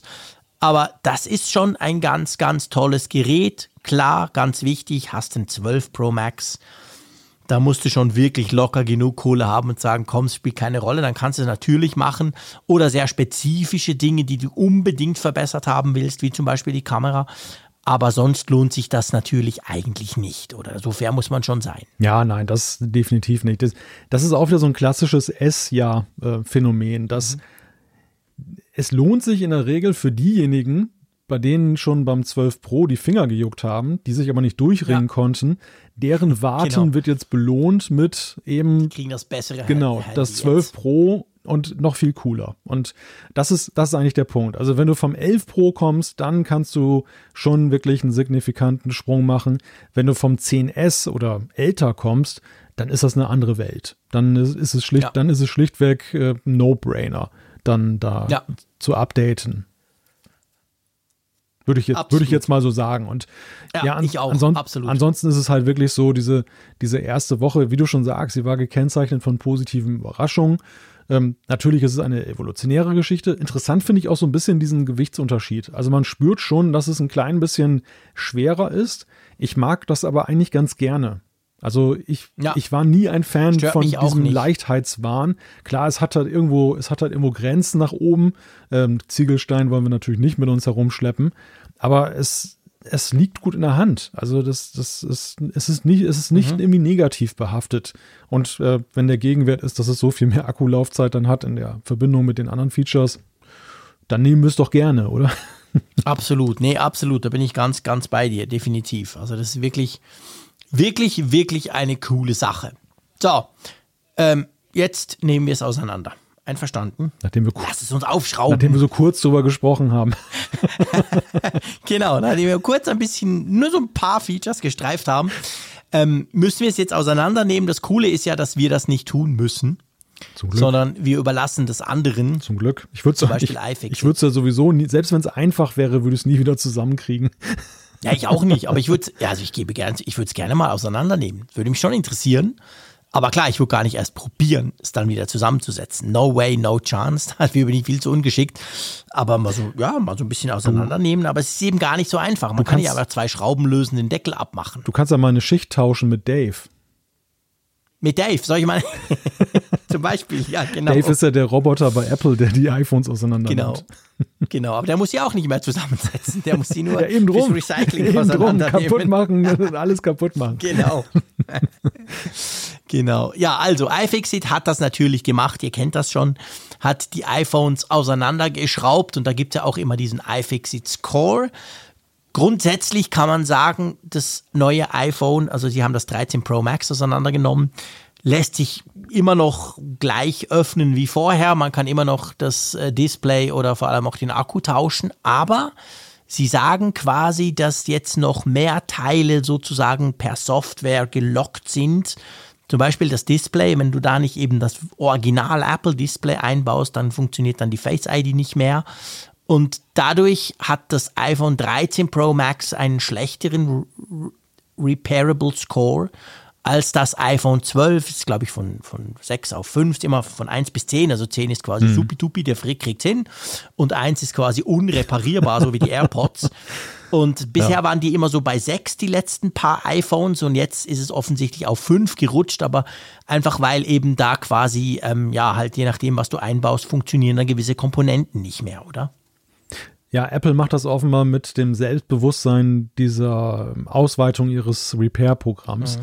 wo sie ja eben äh, sich geöffnet haben, dass ja auch dann eben Drittwerkstätten dann eben offizielle Teile bekommen können und können das reparieren, was ja früher so nicht gewünscht und gewollt war. Dann haben sie halt da das ein bisschen lockerer gelassen, dass man zum Beispiel ein Display einbauen konnte. Und jetzt machen sie da so ein bisschen den Sack zu. Ich muss sagen, mhm. ich habe es befürchtet, dass es so kommt, dass sie ja. da eben jetzt auch sagen, okay, wir, wir ziehen da auch unseren Nutzen äh, draus, dass wir dann eben uns da geöffnet haben an der Stelle. Und äh, ja, das, ich, ich bin auch so ein bisschen unentschlossen jetzt, wie ich, wie ich das finden soll. Ich sehe das unter dem, dem Sicherheitsaspekt natürlich schon als auch durchaus sinnvoll an, gerade jetzt mit Blick auf Face ID, weil es die Manipulationsmöglichkeiten äh, reduziert. Aber ich weiß eben Absolut. auch, dass das vielen ein Dorn im Auge ist, weil sie eben die ganze Recht auf Reparierbarkeit Bewegung, den stinkt das zum Beispiel gewaltig. Und ich kann auch ihre Gründe ja. nachvollziehen. Ja, absolut, definitiv. Also das, das ist natürlich grundsätzlich schwierig, hat für und da wieder, das muss man ganz klar sagen. Schaut euch das mal an, wir verlinken das Ganze auch, wenn ihr bei iFix das mal anschauen wollt. Spannend, sie, sie haben natürlich schon einiges geändert. Die, die, das, das Logic Board wurde wieder komplett geändert und die Face ID ist auch spannend. Da hat man irgendwie, ich glaube, den Dot Projector und die Kamera zusammenlegen können. Also die, die wurde dadurch kleiner, dass man quasi Komponenten zusammenfassen konnte. Also sieht man halt auch, wie Apple da quasi an der Mini Miniaturisierung arbeitet. Und jetzt äh, mal daneben, ob man es jetzt flicken kann oder nicht. Ähm, ich finde das nach wie vor immer so ein bisschen eine akademische Diskussion für den normalen Nutzer, weil der macht sowieso nicht. Aber ähm, finde ich sehr, sehr spannend, einfach mal zu sehen, wie diese Geräte so aufgebaut sind, oder? Ja, und sie haben ja in der Tat ja auch augenscheinlich eine ganze Menge geändert. Also der, mhm. die Strukturierung ja. soll sich ja durchaus vereinfacht haben und mhm. äh, es ist aber auch spürbar, dass im Inneren da was passiert ist, dass das eben nicht nur eine Aneinanderreihung der gleichen Komponenten ist, sondern dass sie da wirklich dann den Platz nochmal neu aufgeteilt haben. Ich finde das sowieso mal spannend, also ähm, wie, wie das ja da drin alles aufgebaut ist, beziehungsweise wie, wie sowas wohl entworfen wird, das würde mich fast noch mehr interessieren. Crazy. Ja. wo fängst du da an? Wie, wie besch wo beschließt du, ah, den Chip, den bauen wir ja. mit dem zusammen und hier. Hallo Design Lab, ich brauche noch mal einen Millimeter ja. für den Akku oder so. Genau, ja, genau. Also sie haben zum Beispiel auch gesagt, dass man den Akku tatsächlich einfacher tauschen kann, weil irgendwas beim Lautsprecher verändert wurde. Also rein technisch ist es jetzt einfacher, den Akku zu tauschen, was ja per se eine gute Sache ist. Der Akku ist ja doch eines der Hauptverschleißteile an einem, am Smartphone letztendlich. Also es, es gibt Licht und Schatten, sagen wir es mal so. Ist nicht alles negativer im Vergleich zum Vorgänger, aber es wird halt wird dadurch halt deutlich, wo Apple da quasi ständig dran ist, diese, diese, diese Gerätschaften zu optimieren. So, jetzt kommen wir zu einem Punkt, wo ich mir gerne einen Kaffee hole.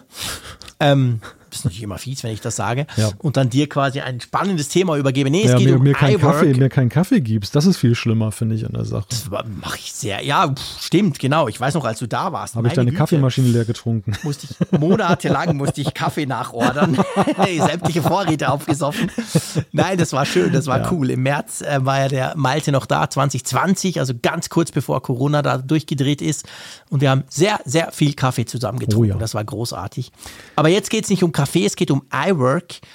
Und ich habe das drum so salopp gesagt, weil iWork tatsächlich bei mir immer komplett unter dem Radar läuft. Ich gebe es zu.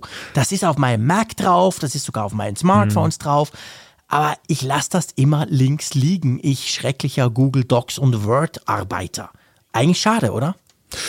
Jein, also es ist ja so, iWork drängt sich ja auch so in den Fokus des Nutzers. Du, du installierst mhm. das Gerät neu und dann hast du diese Apps da drauf und die, die bringen genau. ja auch gar nicht so wenig äh, Megabyte auf die Waage. Also ich habe mich auch schon mal dabei ertappt, dass ich beim Aufräumen des Speichers die dann erstmal weggekillt habe, weil ich sie, weil ich dann einige gar nicht davon brauche. Aber es ist ja eben eine nette Beigabe, weil du relativ viel damit machen kannst. Du kannst mal schnell einen Brief ja. aufsetzen, du kannst mal eben eine Präsentation machen, ohne dir gleich PowerPoint besorgen zu müssen. Ich finde auch jetzt gerade Keynote ist ein, eine Software, die für den Gelegenheitsnutzer oder den, den wenig Nutzer tatsächlich wesentlich einfacher zu bedienen ist, als wenn du jetzt in PowerPoint bei Microsoft gleich einsteigst. Ja, absolut. Also das, das, ja. äh, ich glaube, da liegt auch so ein bisschen die Stärke. Ich, ich habe immer so den Eindruck, dass es so eine so eine Einstiegsdroge in Anführungszeichen. Und wenn du dann so, so Chefpräsentator wirst, dann solltest du vielleicht doch immer mal zu PowerPoint wechseln. Auf jeden Fall ist es so, dass Apple iWork jetzt eine ganze Reihe neuer Funktionen spendiert hat. Und da gibt es eigentlich so drei Felder, die man hervorheben kann. Das eine ist, es gibt jetzt in Keynote, dieser Präsentations-App, jetzt eine Live-Kamera-Ansicht, dass man sich zum Beispiel damit einbringen kann und dann zu sehen ist in so einem kleinen Fenster. Man kann jetzt mit mehreren Präsentatoren dann auch dann arbeiten. Bei Pages, der Textverarbeitung, ist es so, dass die noch besser auf dem iPhone jetzt dann die Darstellung anpasst, sodass du dann ja. eben nicht dieses Scrollproblem hast und dass es dann ja. eben besser nutzbar ist unterwegs. Ja, und bei Numbers, ähm, zum Glück hatte ich mal einen Excel-Kurs vor zwei Jahren, sonst hätte ich gar nicht gewusst, was das ist. Da, da gibt es jetzt Pivot-Tabellen. Das hat aber schon gefehlt. Das ja. habe ich immer wieder, habe ich das mitgekriegt. Ich brauche die zum Glück praktisch nie, aber als man gesagt hat, ja, schade, dass man das in Tabellen, also in Numbers quasi nicht kann, diese Pivot-Tabellen. Und da haben sie jetzt offensichtlich nachgezogen, oder? Da haben sie nachgezogen, ja. Also überhaupt ist es ja interessant, Apple hat das auch mit einer großen Pressemitteilung bedacht, diese, mhm. diese Neuveröffentlichung oder dieses Update. Wir haben ja recht lange nichts mehr von iWork gehört. Ich, ich, ja, ewig. iWork läuft immer so nach dem Muster, dass lange nichts passiert. Irgendwann denkt man, eigentlich ist es tot, irgendwann wird es verschwinden. Und dann kommt plötzlich ja. eine Pressemitteilung und sagt, oh, so viele neue Features. Und dann ist es ja. natürlich ja, erstmal genau. wieder gesetzt. Ja, guter Punkt, ganz genau. Also, wenn ihr das nutzt, dann könnt ihr euch freuen, definitiv. Wenn ihr es nicht nutzt, könnt ihr euch überlegen, es vielleicht mal zu nutzen, weil die Chance ist riesig, dass ihr es sowieso habt, wenn ihr mal einen Mac gekauft habt oder so. Also von dem her gesehen, Apple bleibt da nach wie vor dran, auch wenn es, ich gebe es zu, immer ein bisschen unter meinem Radar segelt, das Ding. Genau. Was wir dagegen Software. schon auf dem Radar haben, Aber sowas ist von. die nächste Version von iOS 15, nämlich 15.1. Die ist jetzt in der Beta 2. Was ist denn neu, Jean-Claude? Ja, es ist so, ähm, vielleicht, ich, ich muss ein bisschen ausholen. Und zwar, wir haben ja iOS 15 besprochen, haben wir letzte Woche im Apfelfunk gemacht. Und wir haben ja vorher schon gesagt, hey Freunde, wir haben das, glaube ich, locker vier Wochen noch die letzte Beta-Phase mitgenommen. Wir waren ja super happy, hat eigentlich gut funktioniert, kaum Fehler. Dann haben ein paar haben uns dann geschrieben, sie haben Fehler, aber im, im Großen und Ganzen muss man sagen, es lief sauber. Ich muss sagen, seit ich aufs iPhone 13 umgestiegen bin, hat sich mein Verhältnis zu iOS 15 so ganz klein wenig eingetrübt. Ich habe den Eindruck, dass iOS 15 auf den ganz neuen iPhones durchaus noch mehr Bugs hat, als mir das vorher beim 12, auf dem iPhone 12 aufgefallen ist. Und der Bug, der mich, ich gebe es ehrlich zu, am meisten genervt hat, war, dass die ganze Geschichte Apple Watch ähm, und iPhone und entsperren, vice versa, also quasi iPhone entsperren, dann ist auch die Apple Watch entsperrt, wenn du sie zum Beispiel gerade ausgezogen hattest und wieder anhast. Oder vor allem natürlich umgekehrt, ähm, die, die Apple Watch entsperrt das iPhone, wenn du zum Beispiel eine Maske im Gesicht hast. Das hat bei mir nicht mehr funktioniert auf dem iPhone 13. Und ich bin da längst nicht der Einzige. Es hat bei ganz vielen nicht funktioniert. Bei ein paar wenigen lustigerweise schon. Und ich habe dann gestern gesehen in den Release Notes genau der Bug, iPhone mit Apple Watch entsperren. Also generell diese Kommunikation beim Entsperren zwischen Apple Watch und iPhone wurde mit iOS 15.1, der Beta 2, die gestern rauskam, behoben.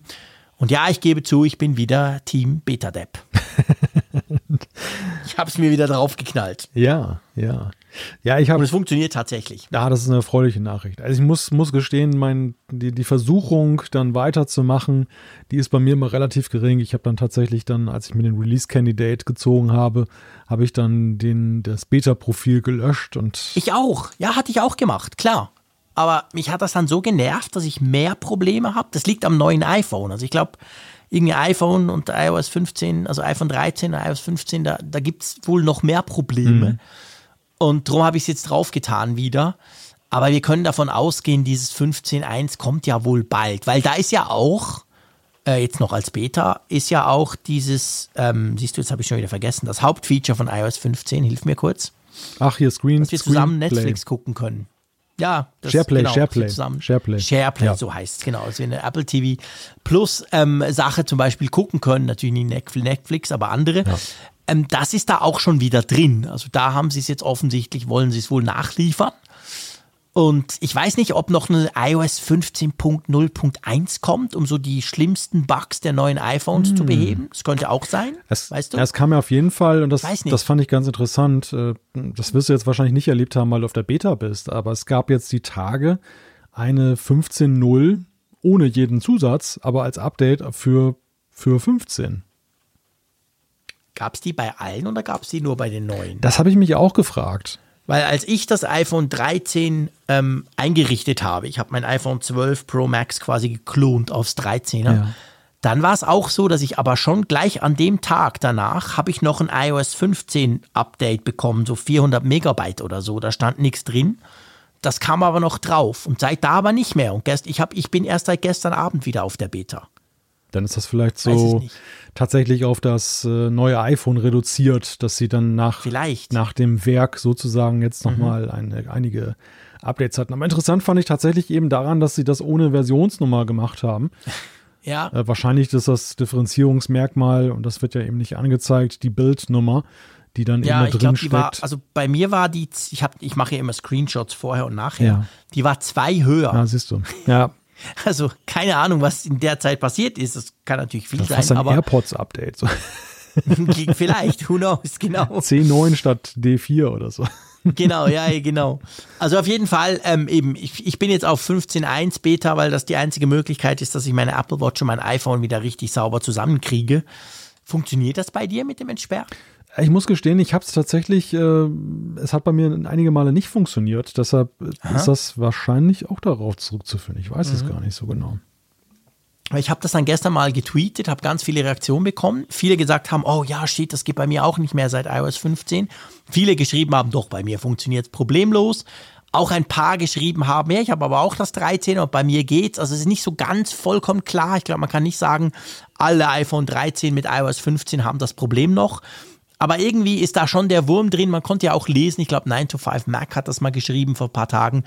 Apple hat das offiziell gesagt, ja, da gibt es Probleme, da wird ein Update kommen, ganz spezifisch für diese iPhone Apple Watch Entsperrgeschichte. Also das ist jetzt, das, das weiß man in Cupertino offensichtlich auch, dass da ein Problem herrscht.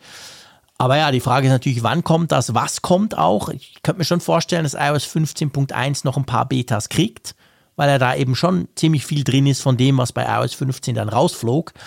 Ich weiß es nicht. Ich werde das jetzt einfach ein bisschen verfolgen und ich war heute einkaufen und war ganz happy, dass das wieder funktioniert. Also ich habe die ganze Zeit jetzt hier Ausschau gehalten nach einer Maske, aber natürlich habe ich im Arbeitszimmer keine. Das, warum sollte ich auch eine Klar haben? nicht. Das hätte mich ehrlich gesagt ein bisschen erstaunt. Ich bin ganz froh, dass du keine gefunden hast. Irgendwo vielleicht noch einen Staubsaugerbeutel, den man als Ersatz nutzen kann. Weißt du, oh mein um Gott, das mal ja, zu testen. Den, den, Rest der Sendung musstest du da rum. Malte, was hast du denn? Boah, keine Ahnung, ich habe da was getestet. Nee, also auf jeden Fall, es funktioniert wieder. Ähm, die Frage bei unserem nächsten Thema, und ich finde, das ist eine ganz gute Überleitung, die darf man so machen, ist ja eigentlich die, funktioniert's? Ist es kaputt oder ist es einfach so, oder? ja, ein, ein sehr kurioses Thema, das, das da aufgeschlagen ist. Das betrifft das iPad Mini und dabei im Besonderen den Bildschirm. Es äh, gibt äh, viele Diskussionen über das sogenannte Jelly Scrolling. Was heißt denn das? Es ist so, dass äh, beobachtet wurde, Rezensenten haben das auch gesehen, man hat das in Slow Motion mit einer Kamera auch aufgenommen, um das zu dokumentieren, dass wenn man scrollt auf dem Bildschirm, offenbar die erste Hälfte des Bildschirms, die linke Hälfte, schneller aktualisiert als die rechte, die zweite Hälfte. Was, was dann dazu führt, dass es so einen leichten ja, Versatz halt immer gibt, so ein leichtes mhm, Hinterher, so Hinterherlaufen der, der rechten Seite.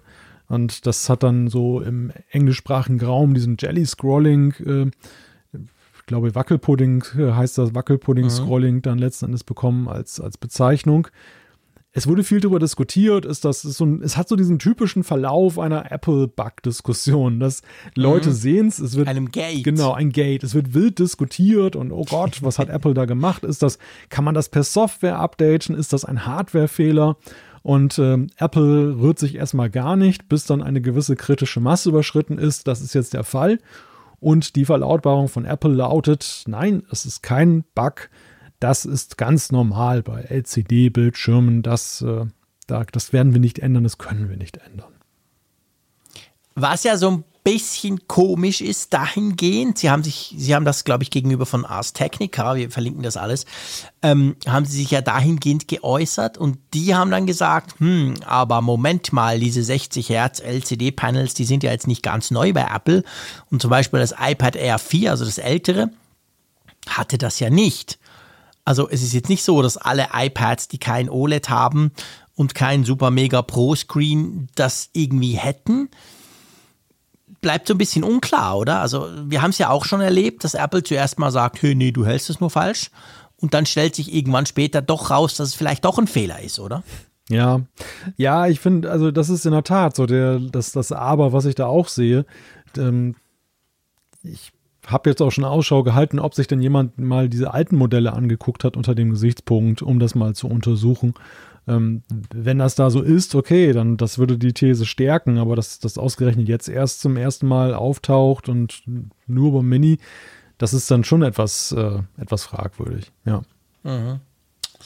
Muss man mal ein bisschen dranbleiben. Also mir ist es jetzt, das ist oft so, das ist, so typisch, das ist auch so eine typische Sache wie beim 120 Hertz Display ein bisschen. Mir ist es nicht aufgefallen beim Test. Ich habe ja das iPad Mini bei mir. Du glaube ich auch, ja, oder? Ja. Und ähm, das, ich finde es ein tolles Display und ein cooles Gerät und so. Wir werden dann das natürlich auch mal noch besprechen. Aber mir fiel das nicht auf. Als ich das dann gelesen hatte, und dann so ein bisschen rumgespielt. Dann dachte ich, ja, vielleicht, eventuell könnte ich links, ist nicht ganz gleich wie rechts, aber ich weiß nicht, vorher wäre ich wahrscheinlich nicht drauf gekommen, oder? Oder ist dir das, hattest du irgendwie das Gefühl, da ist was komisch im Vergleich zu anderen? Nein, iPads? ich habe also ich habe das tatsächlich ja, auch nicht gemerkt und man muss natürlich ähm, im Zuge dieser ganzen Promotion-Display-Geschichte beim iPhone habe ich mich auch so ein bisschen mit der Frage auseinandergesetzt, wie scrollte es denn bislang und wie wie scrollt es neu? Und wer sich das mal anguckt, der sieht ja eben, dass das Scrollen jetzt, wenn man ganz genau hinguckt, was das menschliche Auge ja nicht macht, man das menschliche, die, die menschliche Aufnahmefähigkeit verwischt es ja auch noch so ein bisschen verein, dass es dann flüssig wirkt. Wenn man mhm. ganz, ganz nah rangeht und ganz genau hinguckt, dann sieht man allerdings mhm. bei dem 60 Hertz, dass es auch eine ziemlich ruckelige Angelegenheit ist. Deshalb, ja, deshalb, ist, ist, deshalb ist es eine sehr feinfühlige Debatte, die da geführt wird. Also ich möchte Menschen nicht die Fähigkeit absprechen, ähm, das so intensiv immer wahrzunehmen.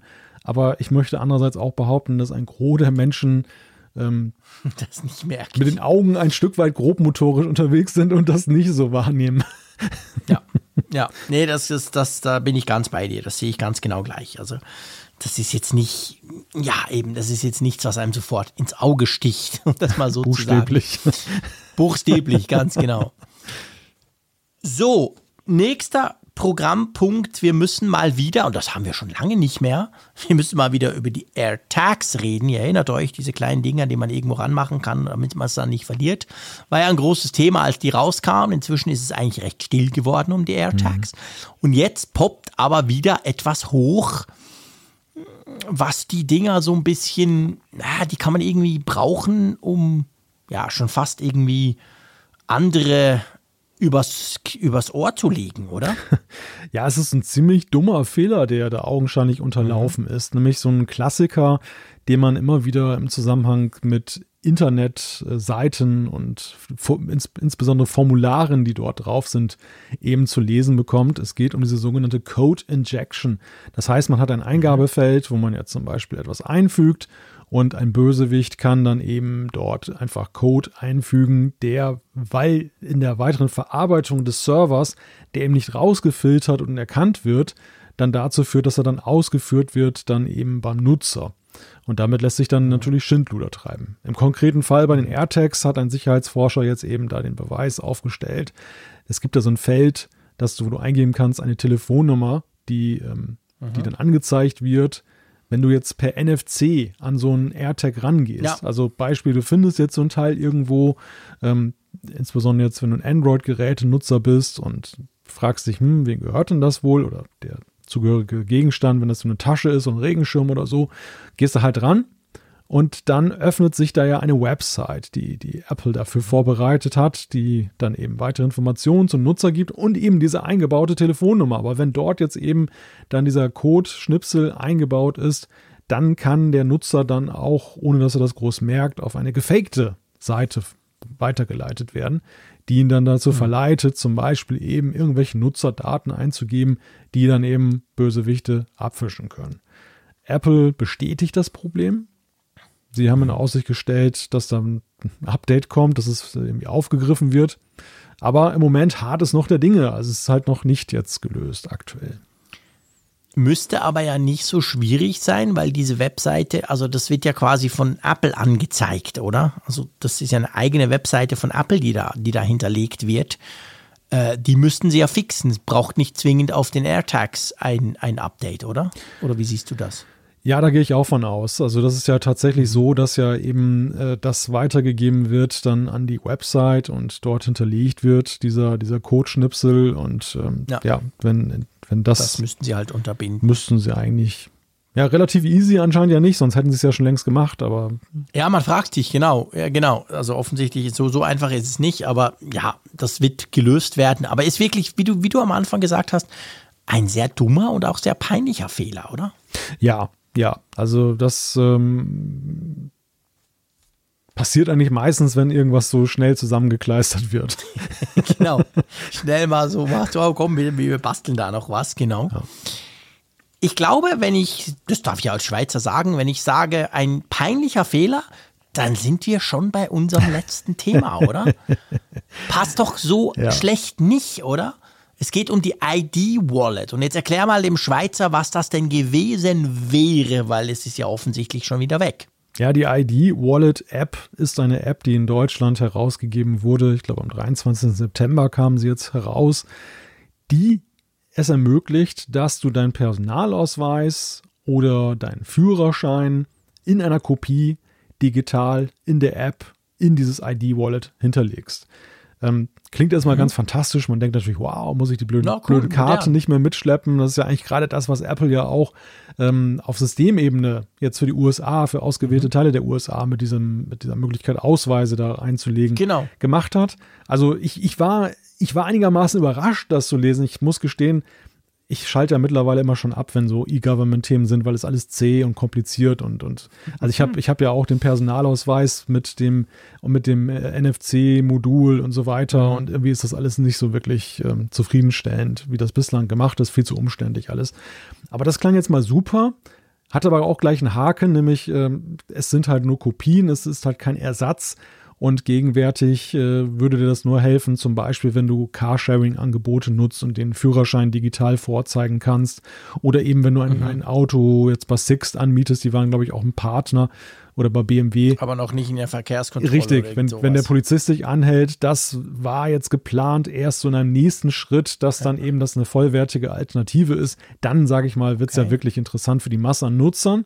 Also das Ding ist halt rausgekommen. Ich, nach meinem Gefühl auch in Deutschland nicht mit der allergrößten Aufmerksamkeit. Also schon wurde schon darüber berichtet, aber ähm, vielleicht gerade eben wegen des Nutzwertes hat das auch nicht jeder so hoch eingeschätzt.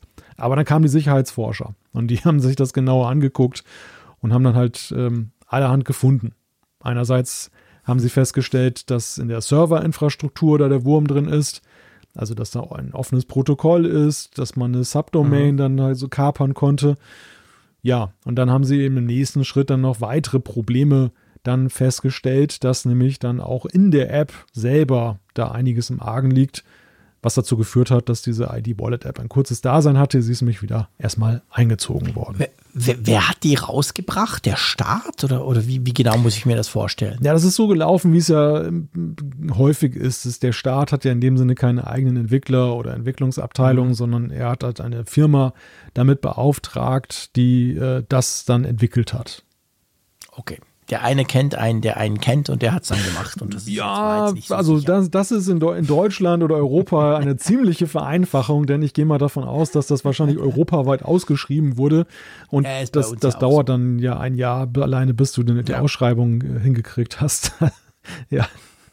Aber gut, dumm, wenn es dann immer nach dem günstigsten Preis dann manchmal geht. Ne? Aber das kommt wahrscheinlich wieder, oder? Oder, oder, oder glaubt glaubt man, dass das jetzt komplett gestorben ist, so nach dem Motto, shit, das war nicht sicher, wir beerdigen das Projekt? Nein, also es soll tatsächlich Was nachgebessert werden und okay. äh, ja, man stellt in Aussicht, dass es dann wiederkommt. Aber es ist, okay. es ist natürlich alles andere als ein Traumstart. Ja, scheiße, ja, super peinlich, definitiv. Gut, ähm, unsere Umfrage der Woche ist nie peinlich, das wisst ihr doch. Außer natürlich, wenn ich irgendwelche Voraussagen mache, die dann völlig daneben liegen, aber das habe ich, glaube ich, dieses eine Mal nicht gemacht. ich kann mich ja nicht mehr genau erinnern an letzte Woche, aber ich glaube nicht, dass ich da irgendwas ähm, von der letzt, letzten Umfrage irgendwelche Voraussagen getroffen habe, oder? Oder wüsstest du noch was? Oh, nee, ich verdränge das mal schnell wieder. Gut. Beziehungsweise es war ja auch gar nicht so schwierig, weil es, wenn ich jetzt, ähm, wir, wir wollten von euch wissen, ob ihr eigentlich iOS 15 bereits in der ersten Woche nach dem Erscheinen installiert. Und ja, klar, wir sind ein Apple-Podcast, wir sind eine Apple-Community und ähm, standesgemäß muss man sagen, ja, 87 Prozent sagen, ja. Ja, so ein Traum, ja, so ein Traumwert, oder? Ja, absolut. Also es klingt, es klingt ja nach einer Selbstverständlichkeit, ja, aber äh, gleichwohl ist es ja eben so, die Masse ist träge. Also das, das, siehst, ja. das siehst du bei vielen, so. bei vielen Themen, auch bei manchen. Gerade bei Updates. Ja, auch, auch bei Dingen, die manchmal dringender eigentlich sind im Leben, dass man das so vor sich herschiebt. Also ich finde das schon recht beachtlich, dass, dass eben neun von zehn Hörerinnen und Hörer dann binnen der ersten Woche das dann installieren. Ja, ich weiß, einige von euch haben den Einwand erhoben und der ist auch angekommen es waren natürlich ja auch schon einige auf der Beta, auf der Public Beta. Also da, da, ja, da war es okay, natürlich klar. ein äh, Selbstläufer, dann eben in der ersten Woche umzustellen. Ja, guter Punkt. Aber trotzdem, also ich, ich, ich höre auch eben auch von vielen, es gibt ja auch einige, die finden es nicht so lustig, wenn wir über Betas hier sprechen, weil sie das mhm. langweilig finden. Ähm, es gibt eben viele auch, die eben ja wirklich bis zur Final-Version warten und die auch dann durchaus konservativ sind und sagen, ja, erstmal abwarten. Vielleicht nehme ich auch erst die 15.1 weil wer weiß, welche Bugs genau. Apple bis dahin behoben hat. Ja, ganz genau. Gut, also dazu so viel, äh, so viel dazu natürlich. Wir, wir haben auch eine neue Frage, gell, Malte? Genau. Wir knüpfen an an das Reparaturthema und unsere Frage diese Woche lautet: mhm. Lässt du dein iPhone nur von Apple reparieren? Dann gibt es die Möglichkeit, ja, nur von Apple, nein, auch von anderen Werkstätten, brauchte noch nie eine Reparatur oder natürlich habe kein iPhone oder weiß ich nicht. Genau. Also das interessiert uns, wenn ihr mal sowas machen müsst. Ich bin natürlich sehr gespannt drauf, ähm, wo ihr das machen lasst und ob ihr überhaupt sowas schon mal hattet. So. Ja, wir kriegen noch die eine oder andere ähm, Hörerzuschrift rein. Einverstanden? Genau. Soll ich mal anfangen? Cool, haben wir gut gemacht. Ja, fangen wir an.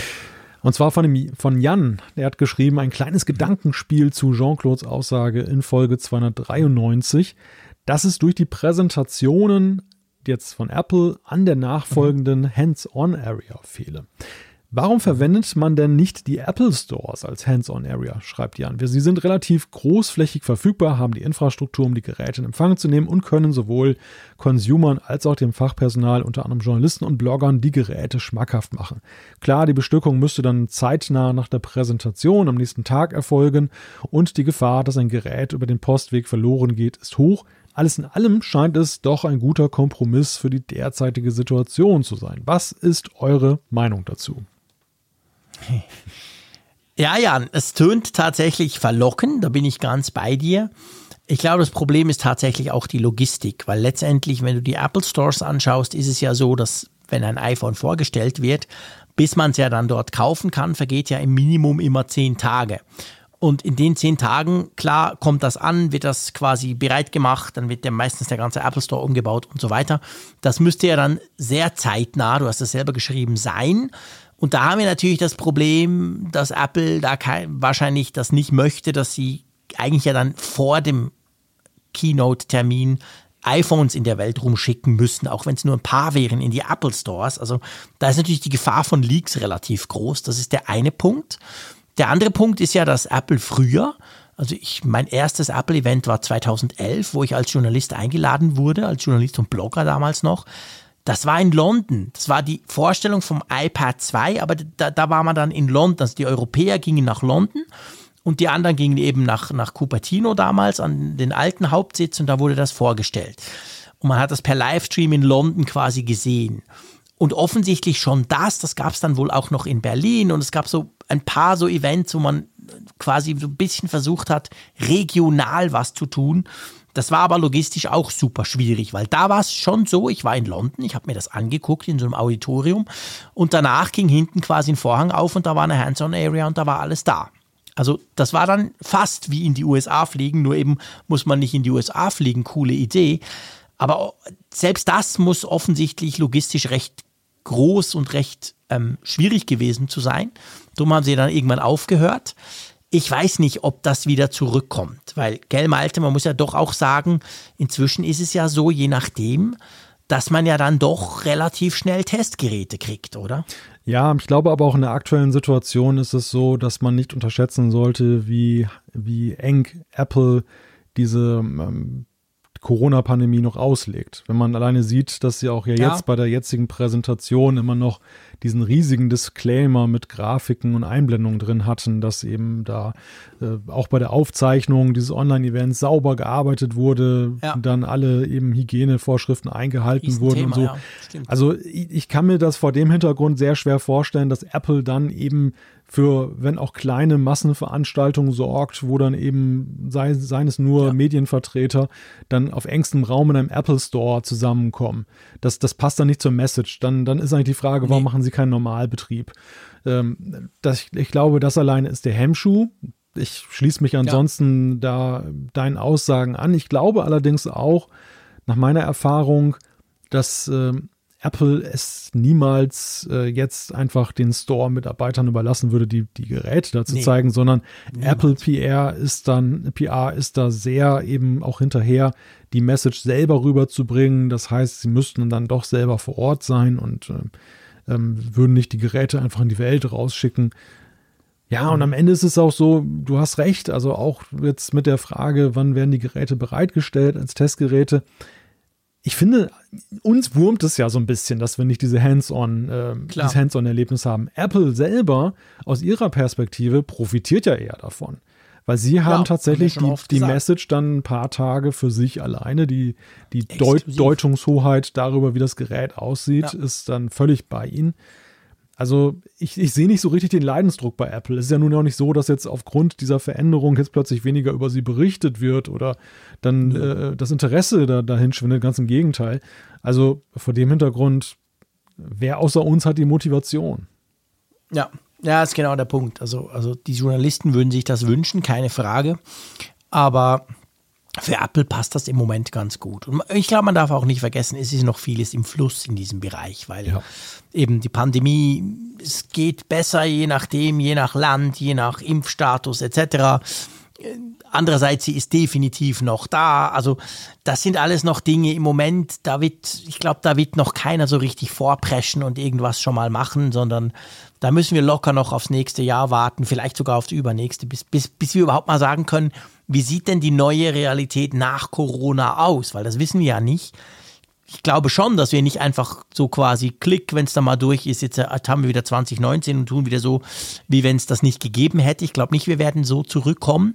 Die Frage ist, was wird dann das neue Normal werden? Aber dafür ist es im Moment noch viel zu früh. Ja, ja sehe ich auch so. Ja. Kommen wir nehmen noch eine und zwar die vom Tino.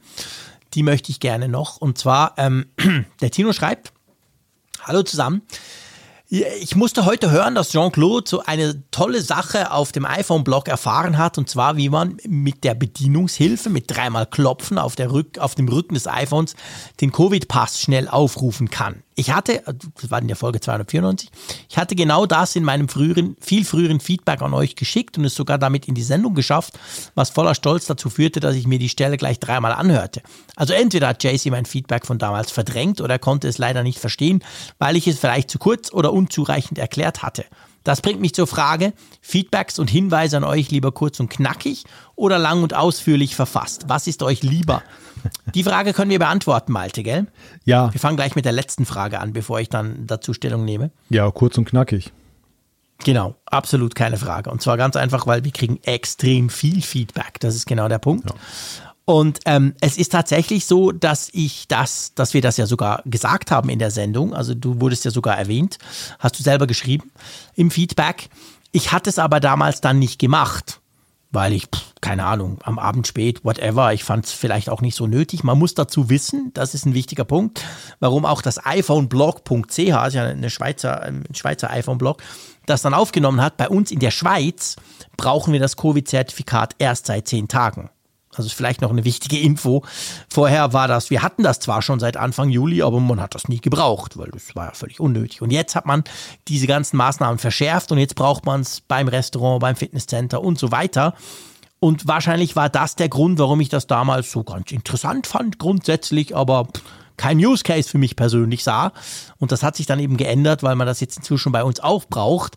Und dann gebe ich dir recht, lieber Tino, habe ich mich nicht mehr erinnert, dass du das ja schon mal erklärt hattest und beschrieben hattest. Es wäre schon nur schwierig, in den hunderten Mails, die wir kriegen, das nochmal zu suchen. Und dann war ich eben froh, habe ich das so anders gesehen. Also von dem her gesehen, das ist nicht gegen dich oder weil ich vergesslich bin, das wahrscheinlich auch, sondern schlicht und ergreifend der Aktualität geschuldet, weil das damals für mich nicht so ein Thema war.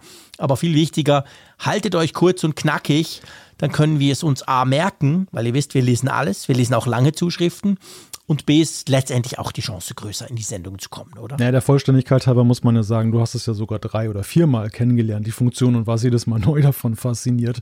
Denn ja, genau. ich habe es beim letzten Mal nicht gesagt. Ich, Im Apfelfunk hatten wir auch mal darüber dieses Feature gesprochen, dass er damals da war. Das kann gut und, sein. Äh, das vierte Mal, das war, glaube ich, bei Raphael, der war ja auch ganz begeistert davon, dann eben hinten auf seinen iPhone-Rücken zu tippen und dann passiert etwas das, das war ja seinerzeit noch gar nicht mit dieser Cove-Pass-Geschichte verknüpft, sondern das war einfach dieses Feature, dass das eben in diesen äh, Funktionen da. Ja, gut, das wusste ich ja, das hatten wir ja auch besprochen, ja. klar. Aber das, ich meine, sorry, dreimal aufs iPhone klicken finde ich jetzt nicht, das reißt mich jetzt nicht vom Hocker, das lässt mich völlig kalt, ist mir eigentlich wurscht. Ja, das siehst du mal. Aber wenn man dann halt einen konkreten.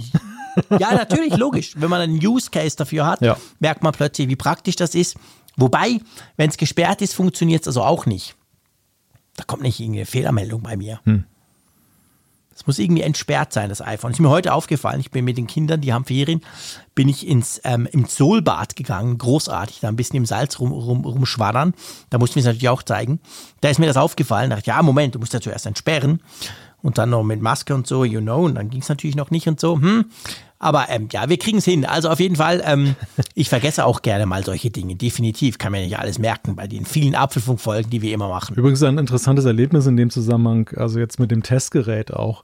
Ich äh, mhm. hatte das irgendwie zum Wochenende dann eingerichtet, hatte die Daten übertragen und dann mhm. wollte ich zu einer Veranstaltung hier in der Stadt, äh, wo dann halt 3G galt und dann wollte ich mhm. dann in der Kofpass-App beziehungsweise in der Corona-Warn-App das ja, Zertifikat zeigen. Ich mache die, zum Glück habe ich vorher noch mal reingeguckt, da war, da war dann so eine 100 Meter lange Schlange, da hätte ich mich dann sonst reingestellt erstmal.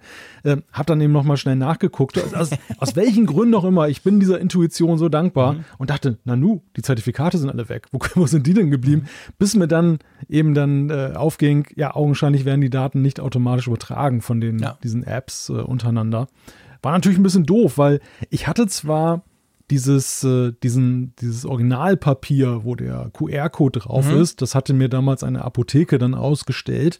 Das hat hier als PDF mhm. gespeichert. Das Dumme ist ja. ja nur, du kannst es nicht als Bilddatei einlesen, sondern du musst es ja einscannen. Über die Kamera-App. Ähm, ja, klar, du kriegst es nicht mehr in die App rein. Genau, ja, logisch. Und da, genau. ich ja nun, ja. da ich nun auch keinen Drucker zur Hand hatte dann, dann, und kein zweites iPhone, sonst hätte ich es ja mit dem zweiten. Aber du konntest ja das zeigen, oder?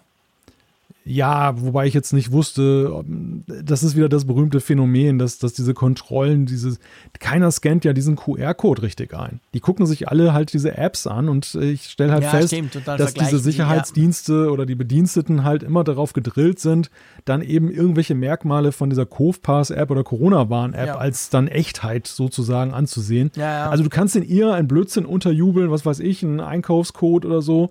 Ähm, wenn es so aussieht wie die Corona-Warn-App, als umgekehrt ja, einen echten QR-Code, der in einer ungewohnten Umgebung sich präsentiert. Ja.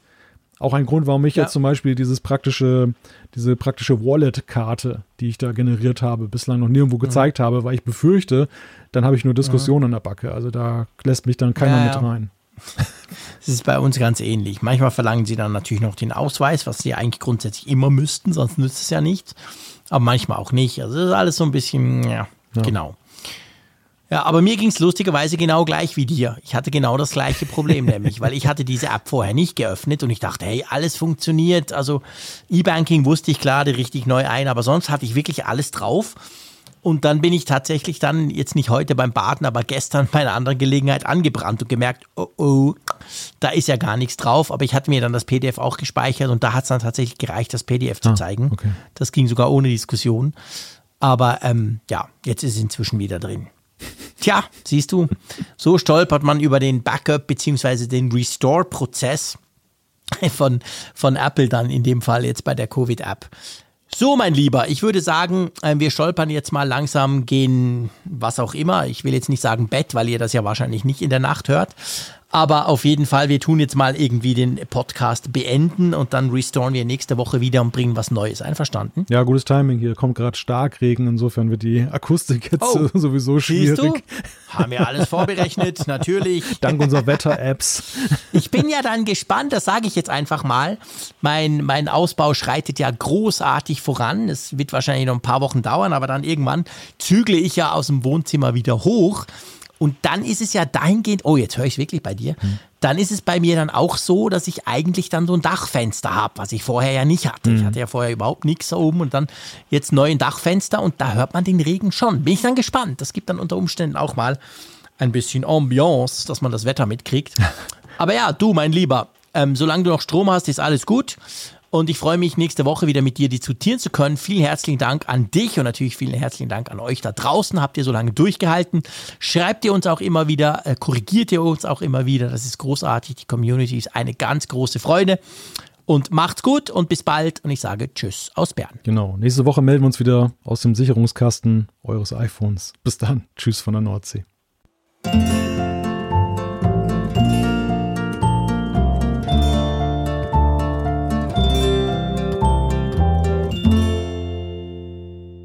Auf Empfang mit Funkgerät, der App zum Apfelfunk.